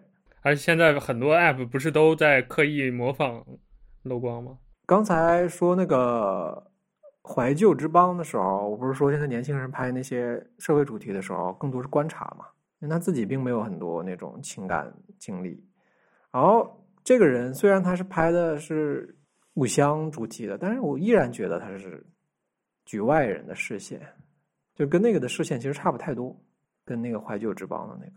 就是，嗯、呃，他的文本里面其实是有他自己跟故乡两个方面的，而且他也说这个地方就是他拍的塔里木盆地，其实并不是他有记忆的一个地方嘛，嗯嗯，所以他可能他能站的视角也只是一个观察者吧，所以他描述里边说，我在塔里木盆地走走停停，用照片给不完整的故乡建立一个记忆库，我其实表示怀疑的对这一点。你作为一个观察者的视线的话，你能够建立什么样的记忆呢？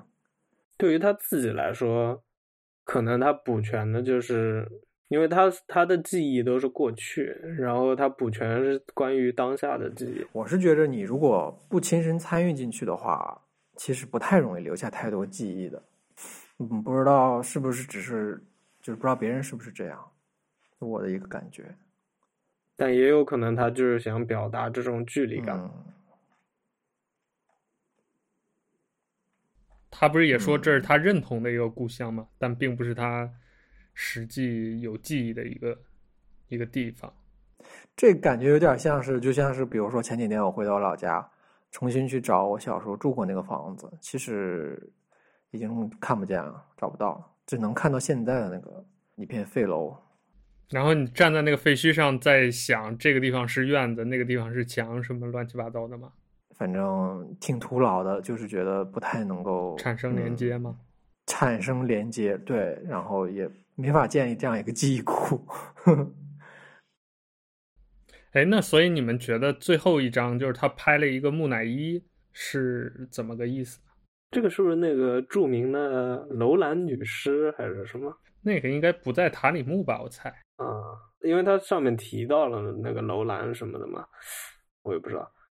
我觉得最后一张他应该是想表达一种，就是从过去到现在一种时空上的纵深感的这种感觉。但我觉得，就如果如果你真的想表现这个的话，你可能还需要很多额外的东西才可以。就是如果只是这几张的话，我觉得它并没有达到这个效果。但我估计他这组应该也挺多的。对，哎，我还有一个问题啊，就是这组照片包括。刚才我们聊过的那些照片，你们觉得它现在呈现的这个顺序就是拍摄的顺序吗？就是越早拍的就越在上面？嗯嗯嗯，应该不是，我觉得不一定，这个非常不一定，一一般都不会那样，很有可能不是，就跟拍电影你也很少就是从头到尾一溜拍下来。嗯，我觉得可能除非，嗯。除非这个时间顺序本身是在你的创作里面是有含义的，这种时候可能会有，否则的话，我我感觉通常好像都不会。或者说，他现在呈现这个顺序是这个创作者自己内心的那个顺序吗？因为我觉得，就比如这套作品里面，他把最后那个死亡的照片放在最后，嗯、我觉得他就是，如果他是刻意的话，他肯定是有某种隐喻在的。但如果不是，只是比如编辑恰好把它觉得适合放在最后，那就是另外一种解读它的方式了。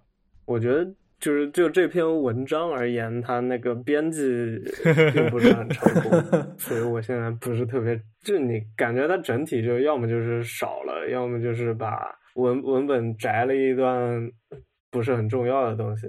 就比如说怀旧之邦那个就很明显，因为它有很多说明具体情况呢，它都给删了，它就只剩下概念性的那两段，就其实很影响你理解那个作品的。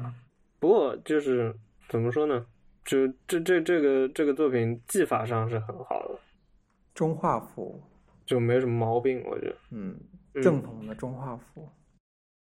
下一组张英汉，人为黄土。这个他按照作者的说法，这是他对于自然和人造景观之间关系的探索，然后对自然环境与人类发展之间把握尺度的疑问，寻找自己与这片古老土地之间关联的旅途，也是他用四乘五英寸大画幅相机，力图以摄影的语言写下后工业时代乃至人类人类纪时代的风景的诗篇。我发现第一张跟倒数第二章在构图上有种相似的地方。嗯，这套作品创作手法应该是挺一致的吧？从构图到表达都几乎完全一样。泰山女说还挺喜欢这个的，我记得。对，我之前就是说觉得挺好看的，就是好看这一组，然后构图什么的都挑不出什么毛病。如果硬挑毛病，就是过于好看，所以导致它的批判性或者说探索、提问的这一这一层面就比较弱，盖过了，就是因为太好看了嘛。你说？我的感觉跟你类似吧，就我觉得人、嗯、自然和人造景观之间的关系是有的，但是，嗯。就是比如说，他说寻找自己与这片古老的土地之间关联，这个我就没有看到。还有就是把握尺度的疑问，这个提问也不是很明显。我觉得作为一个记录来说，它这个是很不错的。哎，我插一个，就是 Nick，你你看这个，因为这像比如说这个是大画幅拍的，上面那个是中画幅拍的，然后前面应该大部分都是嗯全幅左右的一个。普通相机拍的，你看这些，你会有一个明显的差别的感觉吗？不会，我看这组有几张甚至像数码的，就是它呈现的那种色彩的状态。这一组的话，我刚才发现了一下，嗯、第一张跟倒数第二张的构图，嗯，有某种类似。啊，就是地平线很高的那么一个。对，就是近景呢是荒草。远景呢是人造的东西，我感我感觉这个这种这种类型的构图好像反映出来了某种摄影师可能自己也没有意识到的某种，就是对于这种关系的把握吧。他对于这种关系的把握，就是说人造的那个景观是在远处的，在地平线的那那那一边，然后我是在荒野的这一边。嗯，那一时还说不太清这种感觉是什么。包括第三章也是，嗯、第三章这边是近处是小啊玉米玉米田，嗯、然后远处是那种像是是什么的呢？黄山吗？还不是？它那远处好像是一个感觉是削过的一个山，因为正常山应该没那么平。嗯那我也不太确定，但你仔细想想的话，玉米田也是个人造景观。就是怎么说呢？就是说，嗯，因为因为他想探讨的是自然与人造景观之间的关系嘛。但是就是这种类型的构图的话，就是自然景观和人人造景观，它不是处在同一个水平线上的，不是处在同一层，或者说不在同一个 level 上的。因为明显你这个人造景观就。那么离离离你离你观者这边就非常非常远了，对吧？就就相当于它只是一个背景了，起不到一个关系的这种探索的感觉。就是你得把他们两个放到同一个，嗯。我是觉得可能这个创作者他自己说他的那种批判性就，就是他这种构图呈现吧，就是自然景观离他更近，它代表了一种他和自然景观之间的亲近。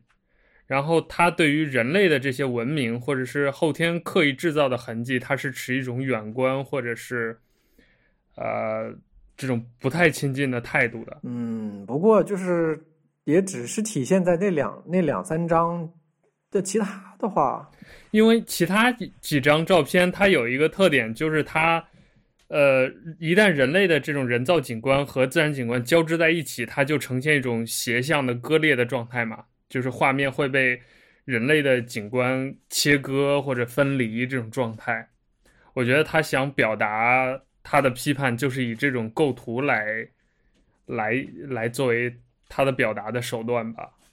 因为我对这组照片第一观感是跟你们一样嘛，就是没怎么批判吧，就是嗯嗯，我甚至觉得这相处的还挺好的。对对对，我也有这种感觉，画面一片和谐。对对对对，特别和谐。但我觉得讽刺的就是玉米田是个人造景观，玉米田不是自然景观。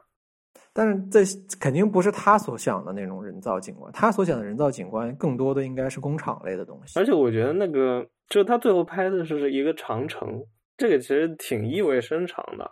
就是长城跟工厂，它作为人造景观的级别不是一个级别的东西。对，对，对，对，对，对，根本不是一个东西。那你要那么说，玉米田那个，我不知道他有没有拍别的，应该不止这些。但是，就你把你把长城放在这里，其实是很有意思。嗯，是啊。那你包括那个第五章。第五章里边好像是类似于窑洞一样的东西吧？嗯，对，对，这种类型的人造景观跟工厂的那个也不一样，它已经也有点类似于跟自然融为一体了。所以你你这么说的话，它倒是确实有一些探索的成分在里面。那不同类型吧，感觉类型不一样。尤其比如说第一章和倒数第二章，明显就是自然，然后那边是人人工的工厂。完了，像第五章和人人长城那个就就。完全是另外一回事儿了，所以他可能没有那么严密吧，他这个作品没有想搞那么严密。而且，比如说你，你说这个，你跟山本博司那个海景去比的话，他海景想拍的就是不存在人类人造景观的景观到底是怎么样的，所以他就去拍海了。哦、嗯，就是因为海是一个，哦、海是一个永存的东西嘛，对吧？所以，那就是说，他拍那个剧院，就相当于是一个人造景观的一个极致，是吧？反过来的一个极端。这个，我觉得，我觉得也可以从这个用意上去说，因为或者是剧院它的那个光，就是它一一个电影从头到尾放的那个光，它纯粹就是一个人造的光嘛。嗯。但是你放在那儿看的话，它是一个非常纯粹的东西。嗯。我觉得，嗯，我觉得你把这个放在。这你把这两个放在一起的话，就 比如说你你让山本博斯来看，他会觉得你这个你这个自然景观其实也不是纯粹的自然景观，自然状态下的景观并不是这个样子。就是说，在他的观念里边，就是除了大海就没有纯粹的自然景观。对，所以嗯、呃，或者至少这个是他可以拍的，所以他选择去拍那个嘛。我觉得从这个角度来理解的话，嗯，就他可能。就这这组作品可能并没有我们想象的那么没有批判性，虽然我觉得我们今天肯定是存在过度解读的，但这个这个这个并不重要。还有就是不完不完全的信息信息不完整也是一个，因为这个帖子其实容量很小嘛，嗯，很多信息都是靠我们猜的嘛，对，都是很片面的，所以说有啥说啥就行了，呵呵，有多少看多少。下组是个。嗯、呃，两人组合的一个作品，就是陈亚楠和吕格尔的《生命之环》，然后他拍的是抚顺，抚顺过去是被称为中国煤都，呃，《生命之环》是抚顺的一个地标一样的东西，是吧？被寄予希望发挥振兴经济的城市地标引领功能。我觉得，就是我觉得它这一个跟我的塔里木有一点像。拍法有点像，他这个中间两个画风不一样的作品，应该就是两个人的作品吧？就是他有三张是对比度很高，然后很抽象的那种，然后剩下的都是偏纪实的。前三张，前三张感觉是中画幅，然后哦前四张，然后后面呢感觉是就长条的这个，可能是幺三五拍的。不过他就是因为他根本没有说，所以嗯，我不太确定他这个两人组合到底是以什么样的。形式进行的，这组感觉也就是普通普通的纪实摄影的感觉。不过他这个他这个比我的塔里木可能要更旁观一点。嗯，那是应该是，因为嗯、呃，至少他没讲啊，那就这个甚至未必是作者的故乡了，可能大概率也不是吧。我感觉也不是，这一点感情都没有的，在这里头一丝感情都看不到，就干干巴巴的感觉。嗯。他选的这几张片都是纯，就是观看视角的嘛，就画面里的人物跟他也没有连接。塔里木那个还有什么微笑啊、摆拍啊？对，那个至少还有看那个相机的视线，有那个老头啊，不止老头，就这个是没有交流的，哪怕是那这个近景的，有个人在吹萨克斯，那个人也感觉就完全没有在理他的那种感觉。对。这组吧，唯一一个我觉得比较那个什么的，就是倒数第三张那个有个小卡车的那个，我才看出来这是应该是一个小玩具。它应该是放在那个假煤矿里面的吧？哦，你觉得那个背景是煤矿是吗？哦，是有点像。我觉得是煤矿，亮晶晶的那感觉是吧？嗯，对对对对对，有可能，有可能是煤堆，那个应该就是个小玩具吧。这个车应该是玩具，嗯，但煤矿应该是真煤矿，我觉得。嗯，对，这一张也比较点题的感觉。哎，你如果说，你看这一张跟上面那一张，上面那一张是个卖玩具的啊，有没有可能是他们刚好弄了个这个车，套了一个车？有可能，有可能。所以说，其实他们那个地方有卖这种车的这种玩具，就说明。嗯，就作为自己对于一个煤矿城市哈，还是有点这种定位的。除了这张和第二张，就是感觉不到煤矿的这个成分在哪里。因为对于他们来说，煤矿应该已经是一个正在衰退的东西了。因为现在一个是，就我我不知道他们那个煤的资源怎么样，按照他说的也在枯竭。然后另一方面就是。这种比较重型的产业，就各方面也不受待见。我觉得他可能想表达这个城市的矛盾吧，就是一方面它还是一个依赖资源、依赖煤的城市，就煤给这个城市留了很多痕迹嘛，比如说它的这个生命之环本身就是，其实就是它挖的矿坑周围的那个哦，那环形的公路嘛。哦。然后另一方面，它这个城市的建设又是一种。呃，荒凉的状态嘛，比如说他玩具那张就没什么人嘛，就故意表现出一种好像撤退了，东西落这儿了的那种狼狈的感觉。然后他还有一张是那个楼，就明显是没盖完的那种鬼楼嘛，就撂在那儿了，可能也没什么人入住。嗯嗯嗯嗯，就他可能想表表现的就是这种状态吧。这么说来。我不知道那个生命之环指的是第一章的那个公路，还是最后一章的那个建筑？可能都有吧。它文字说的是一个环形建筑，但我感觉那个它之所以它把这个作为地标，就是从那个公路来的。嗯，就它这个环形就是指的那个盘山公路。有可能，有可能。说不定这个公路它中间是个煤矿之类的。第二张里边的那张大照片里边，应该就是煤矿吧？对，露天煤矿，那也是个环形的，超级大那个大煤矿。抚顺应该当年是很核心的一个工业基地了，嗯、我感觉很厉害的吧？下一个，陈川端的 Restrained Orders，陈川端好像是很知名的摄影师，你之前是不是在微博上看的？好像。很厉害，对，我那天偶然在微博上看到，嗯、呃，反正是好像是十万粉那个级别的，嗯嗯嗯，就还挺有名的。在摄影师里这算多的吗？算很不错的了，算的算的，肯定算。嗯、他们那个，嗯，他这一组是大概意思就是人造的景观，哎，这里也是人造景观。他说人造景观和和其他生物的生命轨迹，然后一旦将之剥离并严肃审慎。这些物象便呈现出一种克制、严密、有迹可循的秩序感。嗯，这组给我的印象，主要的印象就是他说的这种克制、严密，然后秩序感，每一张都很严密。我觉得甜食可能唯一觉得那个就是倒数第二张不严密，是吧？啊，对啊，就倒倒数第二张，感觉跟别的不是同一个，别跟别的不是同一个系列。嗯。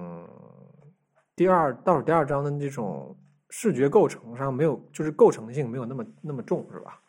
其他的那些章感觉视觉方面的这种几何构成特别明显，那种那种嗯构成主义的感觉。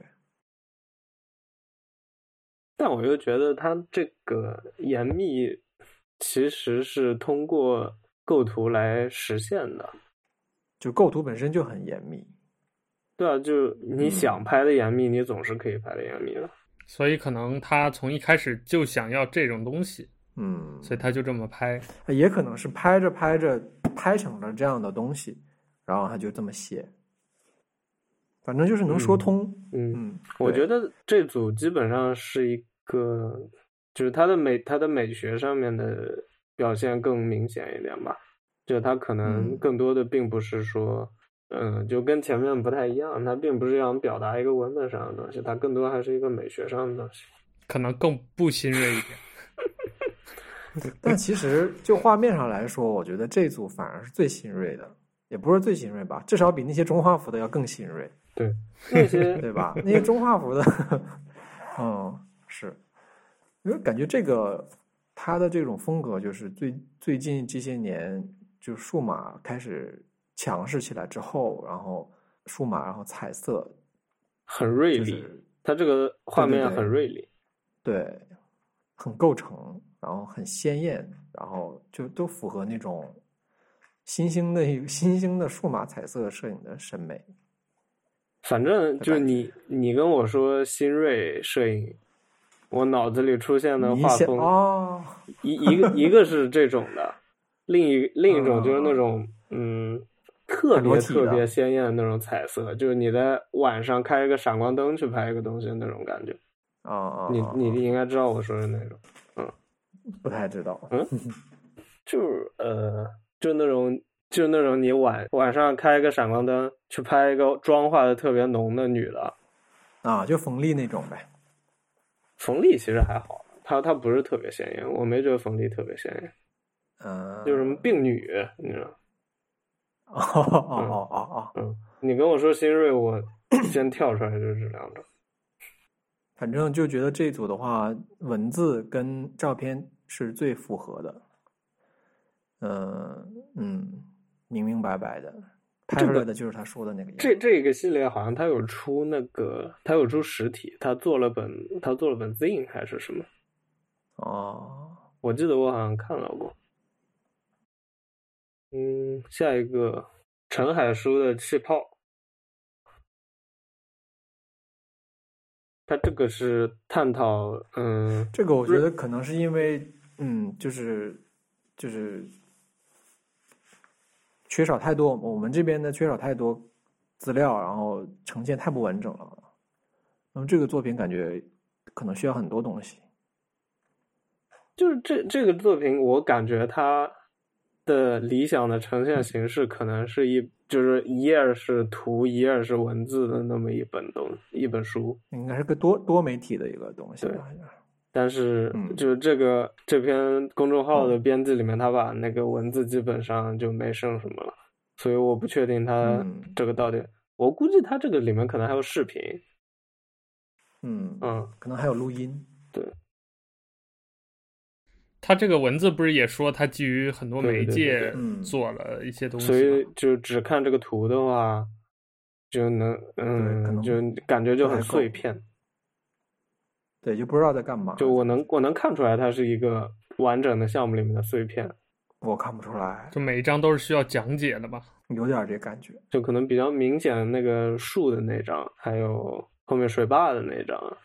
感觉这这这一组就是一个很学院派的，就是当下的这种特别正统的学院式的创作，就是多媒体，然后主就是专门的一个主题，然后讲故事，对各个。各种工具一起上，然后整体综合呈现。嗯，这么说不是单纯用照片说话。嗯，这么说我很好奇，就是因为它这个主题很现实啊，就是它探讨那个水和人类的什么的，嗯、但他又说是一个虚构的故事，所以它是有一个故事的。嗯，那你要这么说的话，你没发现吗？就是感觉，你比如说第一个那个脑垂体的那个，它其实也是。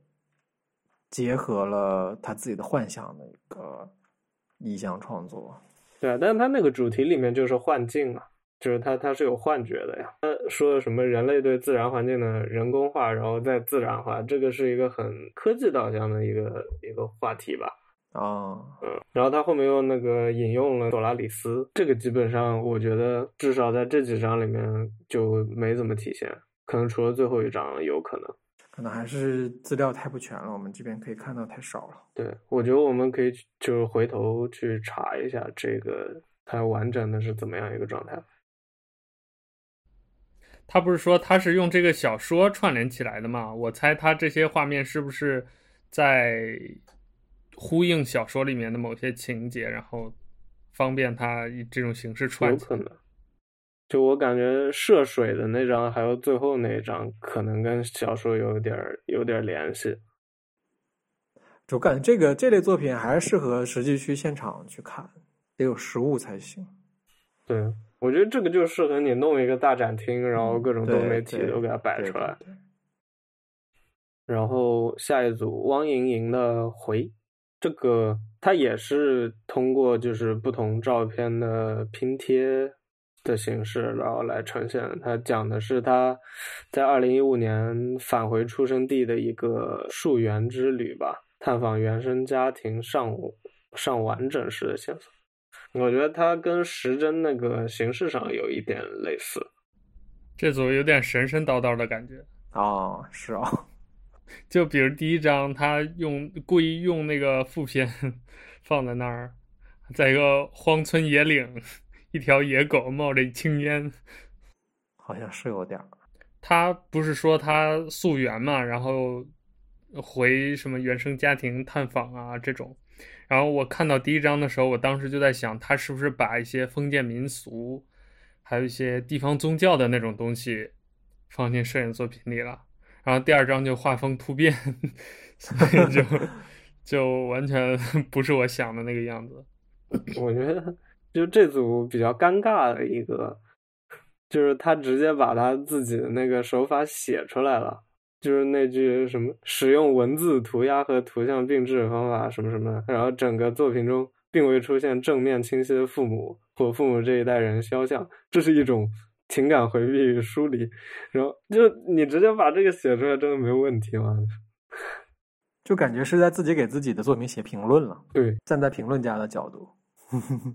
而且我感觉这组和刚才那组拼接相比，它没有那么高级，就是呈现出来的感觉。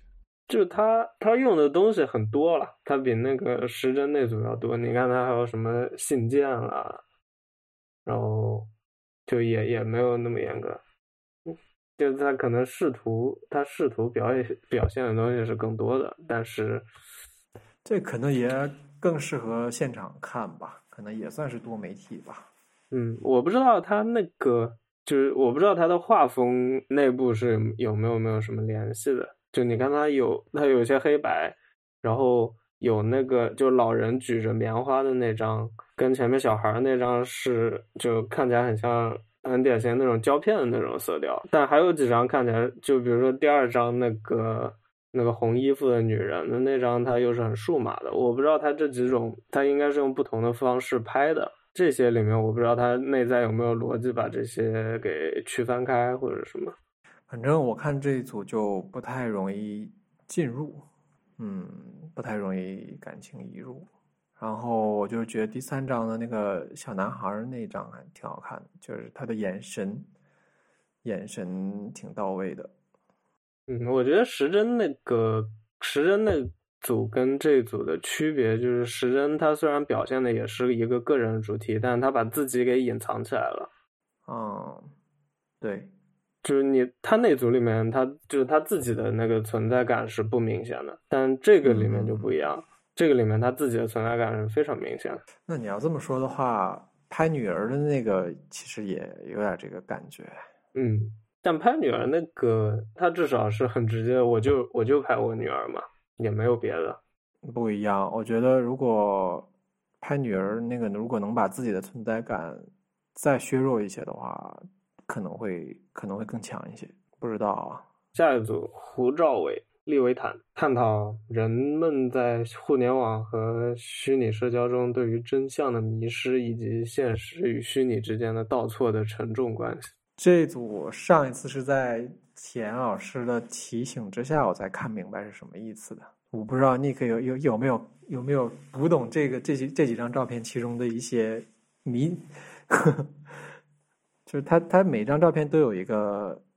类似于像猜谜一样的，你能不能看出他在讲什么？不能哎。比如，比如说第一张是，你先说说你看了这整个，你有什么感觉吧？对对对，先不揭谜，先不揭谜底。嗯，我看完的感觉就是很迷。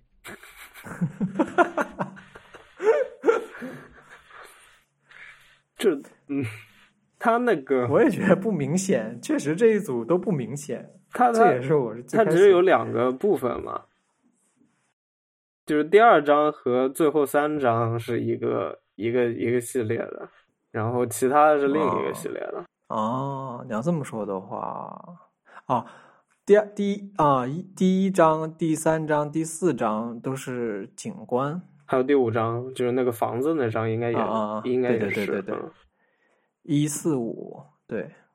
然后这三章有个共同点，就是都是有一个类似于塔状，呃，像是一个信号发发接收一样的东西，是吧？然后还有那个戴了个 VR 眼镜的那个人，嗯、就也勉强也算吧。我觉得就解读出来的话，基本上就这几张，它表现应该是他所虚构的这个社会中的一个现实景观。然后最后三章跟。第二章这几章里面，它每一章里面都有一些就是所谓信息的缺失嘛，就是最后一章不就不用说了，它是一个城市全景，然后就有有有一些被裁掉了，然后倒数第二章也是，它在里面挖了几个洞，然后到了第三章是颜色信息的缺失，然后第二章也是，第二章它那个应该看起来是一个拼接的卫星图。就我觉得我可以看出来，他想表达那个意思，就是，但但他那个图像本身的表现力有点弱，太，嗯，太委婉了，感觉，也不是委婉了，就是就是他那个处理，就比如倒数第二章那个，就你就这样挖几个洞，然后说这个表现是什么信息缺失的未来社会什么的，就是不是有点过于弱了？是有一点，所以他对未来的观点或者解读会不会太普通了一点？就比如他对未来的，呃，很明确的几个意向，一个是 VR 眼镜，再就是这种信号塔，然后再就是它有一张是那个一堆监控嘛。我觉得如果它只是画面上表现的这些的话，这种对未来的解剖还是挺。普通的吧，我觉得就是基本上我们每天看任何有关互联网的资讯，都会就有一种那个古典反乌托邦的那种感。对，就就来来回回都是这些嘛。对，而且就是怎么说呢？就我我觉得，就你你要表达这个主题也可以，但是比如说他这说了，他那个文字其实是很很强的。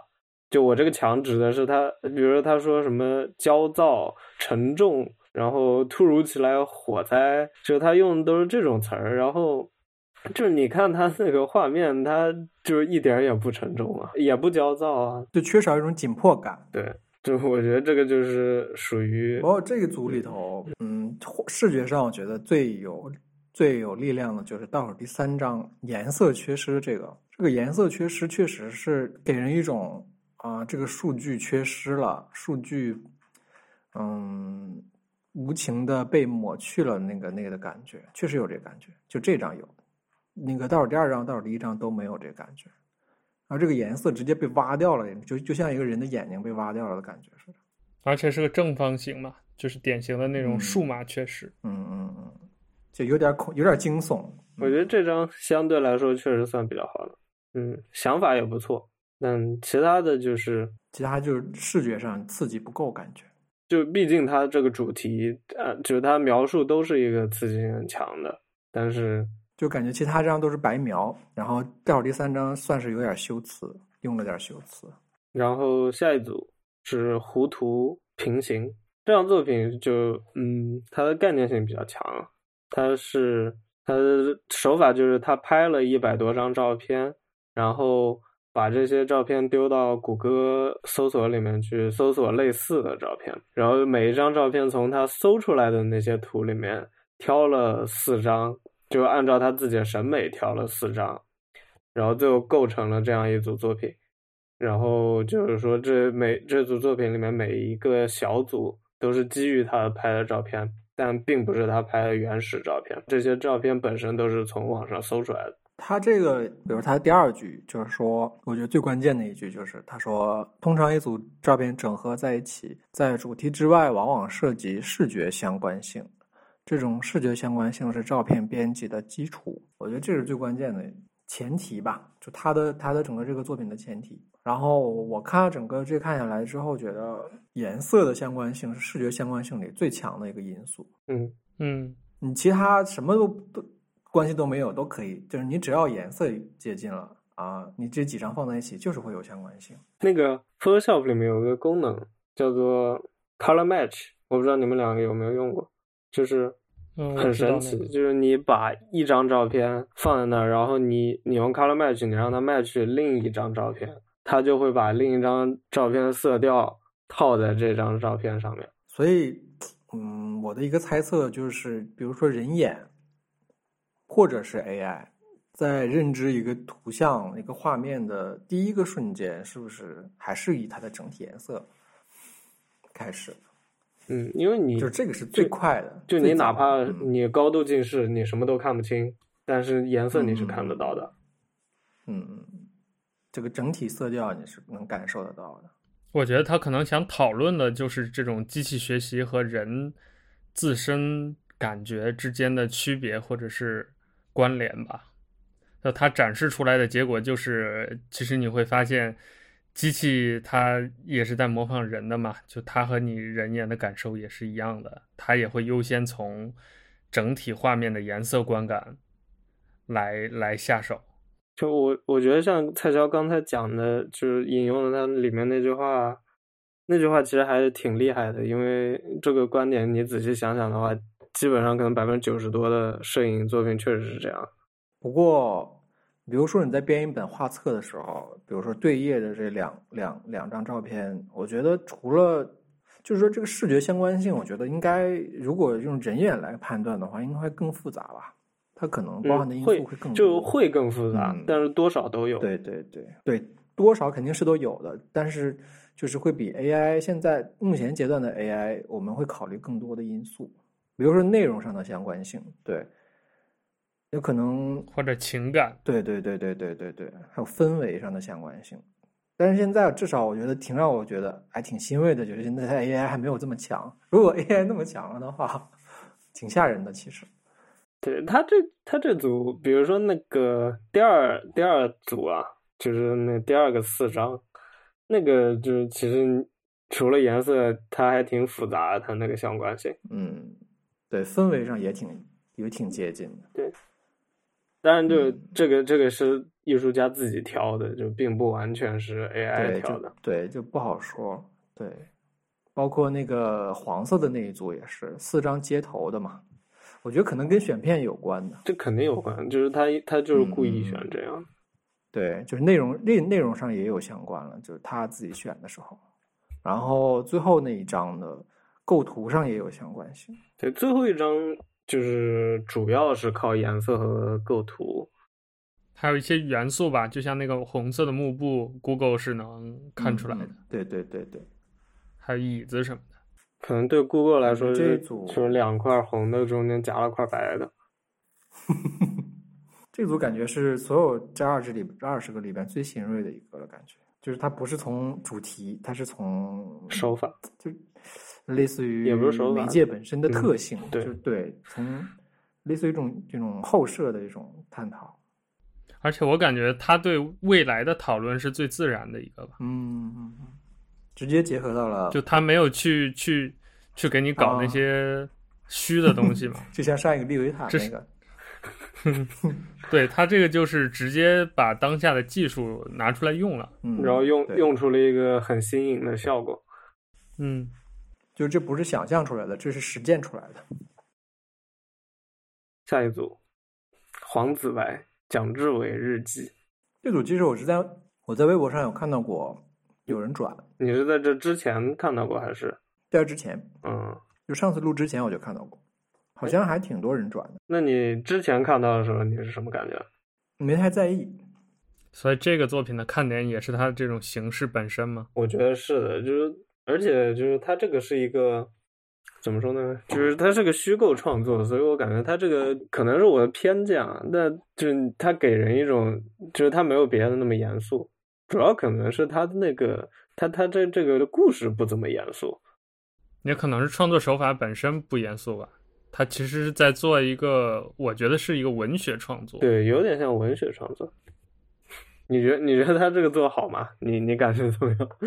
你们知道有一本书吗？挺火的一个小说，就是那个它正文是一部分，然后周围还有各种批注，还有里面会夹，哎。对对对，就还会夹一些小小东西，就是在这个书之外，他又虚构了一个，好像有一些人读过这本书，嗯、然后做了一些批注的那，那就是故事里面套故事。我感觉这个就是那么一个初级版本吧。我觉得我觉得这形式没什么问题，就是就是它不够真，就你一看就知道是虚构的。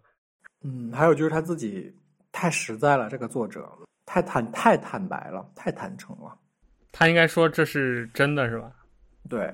我觉得至少得让别人知，就是这个知道，觉得这个就至少让人犹豫一下，半真半假，对对，就真真假假。他现在这样有一点侦探小说第一页把凶手勾出来的感觉，对，有点这感觉。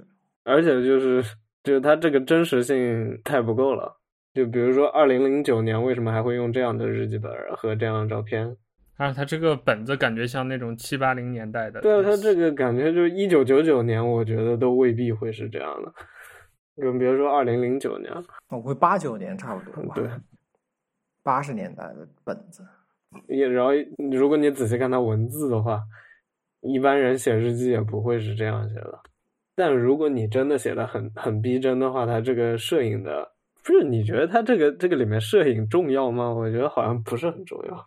我觉得这个形式如果真的把它写好了的话，会挺动人的。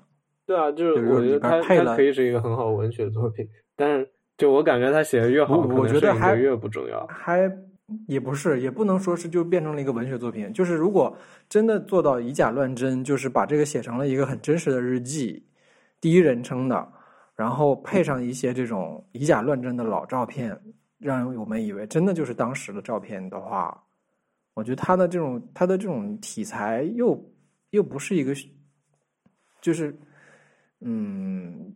又跟小说还有点不太一样，感觉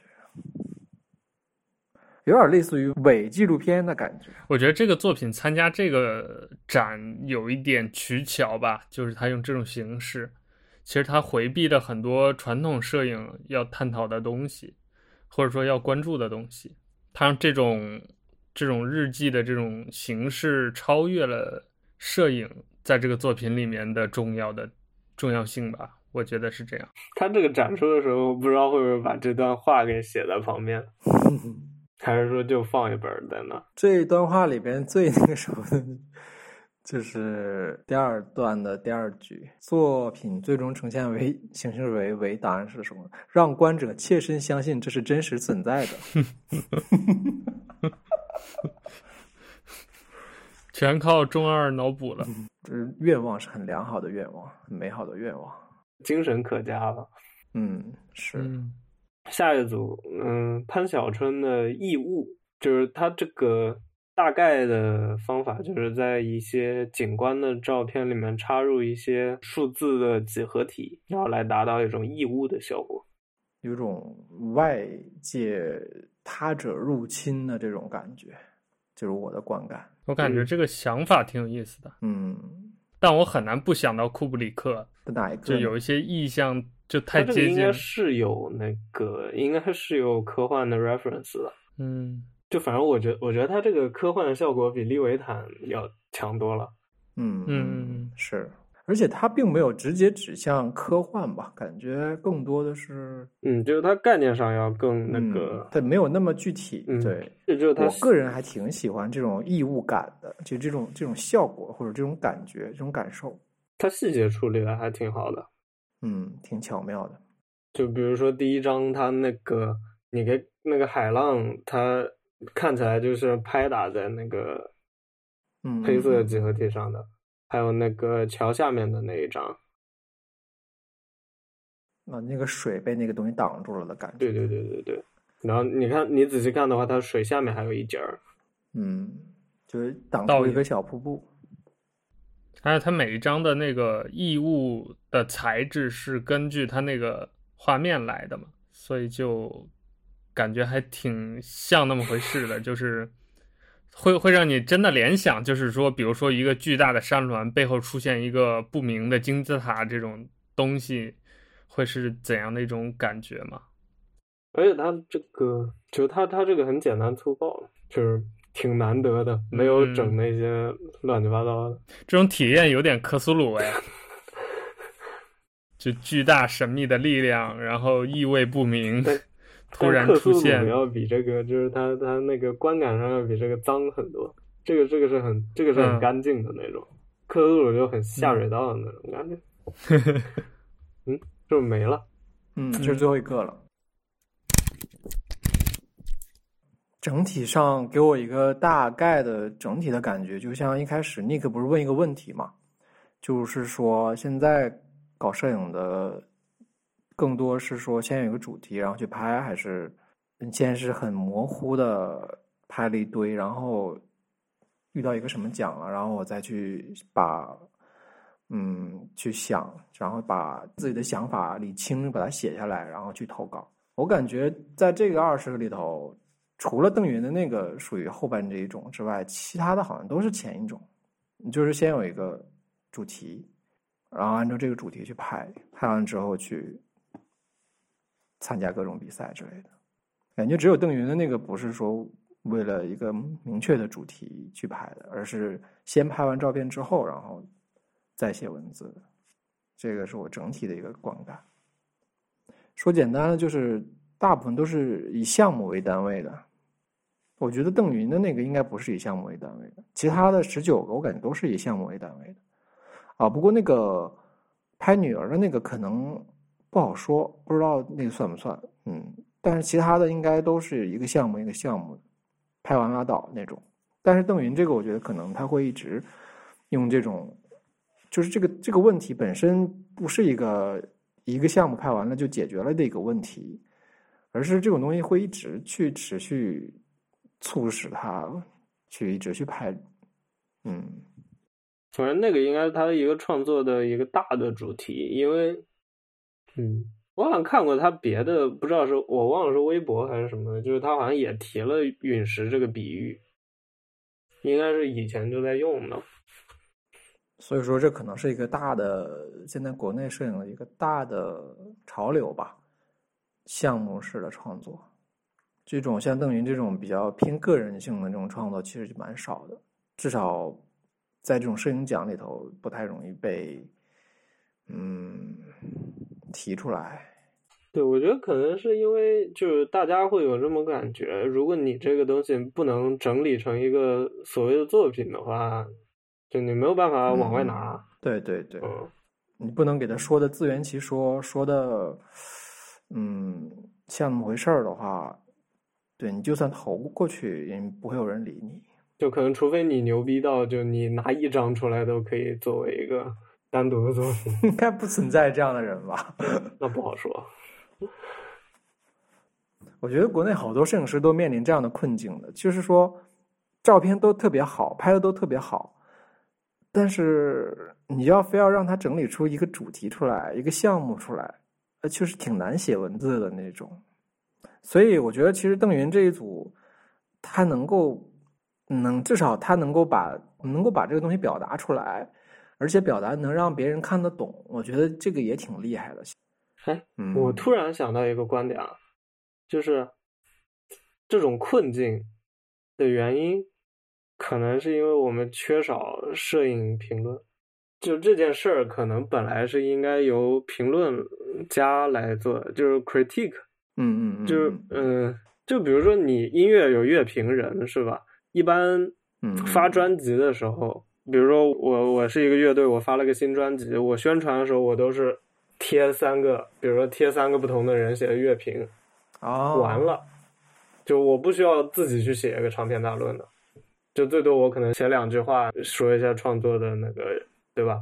电影也是啊，嗯嗯，你看很少有那个导演自己写一大篇文章来解释自己，嗯、都是比如我我我转发一个影评，对，对啊，然后对啊，就是你看那个音乐，它以前现在有社交网络可能不一样，但是以前你发掘新的好音乐这个工作，其实是比如说电台啊、杂志啊。就音乐评论人啊，嗯、乐评人，对这些人来做这个工作的。现在我觉得就在我们这儿，现在摄影里面这个角色是缺失的，就导致你创作者就必须自己来推销自己。创作者他善于拍照片，不一定善于写这个。嗯，我觉得也也跟摄影这个行业的商业模式有关。就真正商业的摄影是不需要这个的嘛，就是这种艺术创作，就比如说音乐或者电影，它都有一套完整的工业流程了。就比如说，呃，当一个乐手要发片的时候，就会有一他就会花钱请这些做乐评的人来给他写，或者比如电影也是一样了。但是摄影行业很少存在说，比如我要发一个影集。然后我找一三个摄影的影评人来给我写推荐序什么的，这个就就我觉得跟这个有关系。其实，嗯，可能体量上没有那么大。不过我感觉，比如说国外的摄影师在出摄影摄影集的时候，也会找其他人给他写文章的。我不知道是找还是说怎么着，邀请还是怎么着？对，所以我我觉得，如果想要这个成立，就一定要有相对成熟一点的商业模式在这里面。就是比如发影集这件事儿，或者做摄影这件事儿，它是一个某种固定的流程，能赚到钱的。对，然后它才能带动这一系列链条上的人去帮他做这个事情，或者产生兴趣。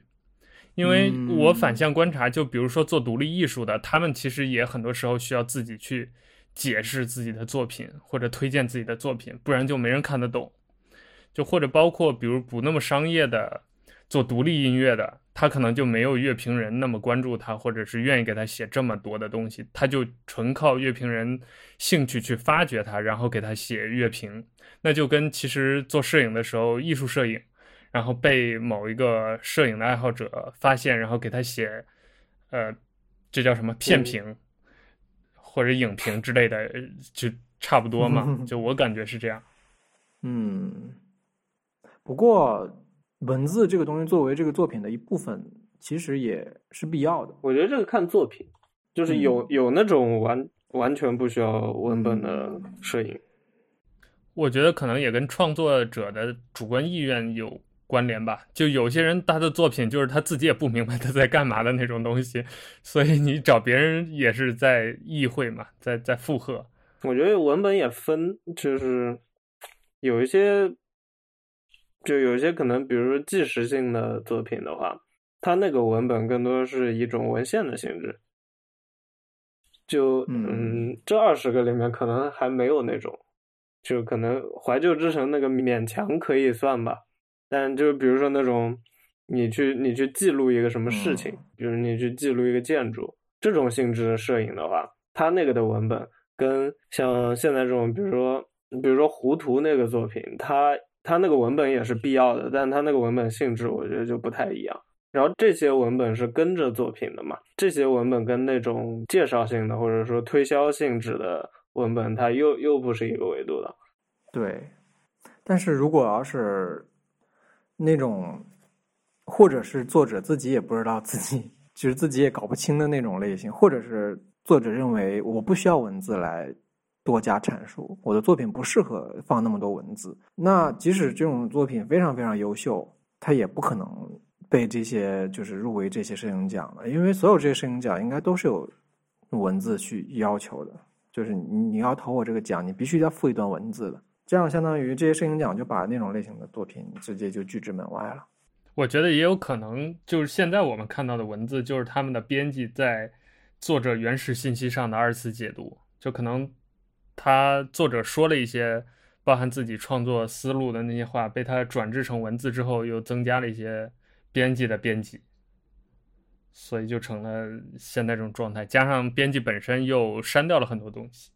所以，我们今天对于信息的渴求，其实主要就是告诉我们还有什么 我们可以知道的，就更多的并不是比如作品艺术层面的解读。我之前还做了一个比较简单粗暴的一个分类的归纳，就是呃，可能也没什么用吧，就简单说一下，幻想类的那个。内啡肽的火焰，然后此刻星辰不同往往日，气泡，蒋志伟日记，衣物这几个是幻想的，然后还有一个超级宏大叙事的，比如怀旧之邦，此刻星辰不同往日，巨人传，利维坦，在我看来都是超级宏大，然后还有关于故乡主题的那个皈依，啊，刘书彤的那个啊，我的塔里木人呃回。还有社会问题的，就是整容的，然后农民的全家福、生命之环，个人情感的陨石、处女座，后设的 restrained orders 平行，讲志伟日记义务，被我简单粗暴的分了这么几个类型。所以其实个人情感类的其实分非常非常少，然后宏大叙事的蛮多的，故乡的蛮多的，后设的也还有一些。大概是这么个。我发现现在已经很少有那种就是纯纪实的。我估计可能也跟新锐本身它的那个取向有关。嗯，对，也是，对对对，他们可能投的不是这奖，嗯，嗯，或者是投了。其实应该还是有的，我有时候也在微博上也能看到。别的我也没什么需要总结的了。感谢大家收听今天的节目，也感谢 Nick。好，拜拜，大家拜拜。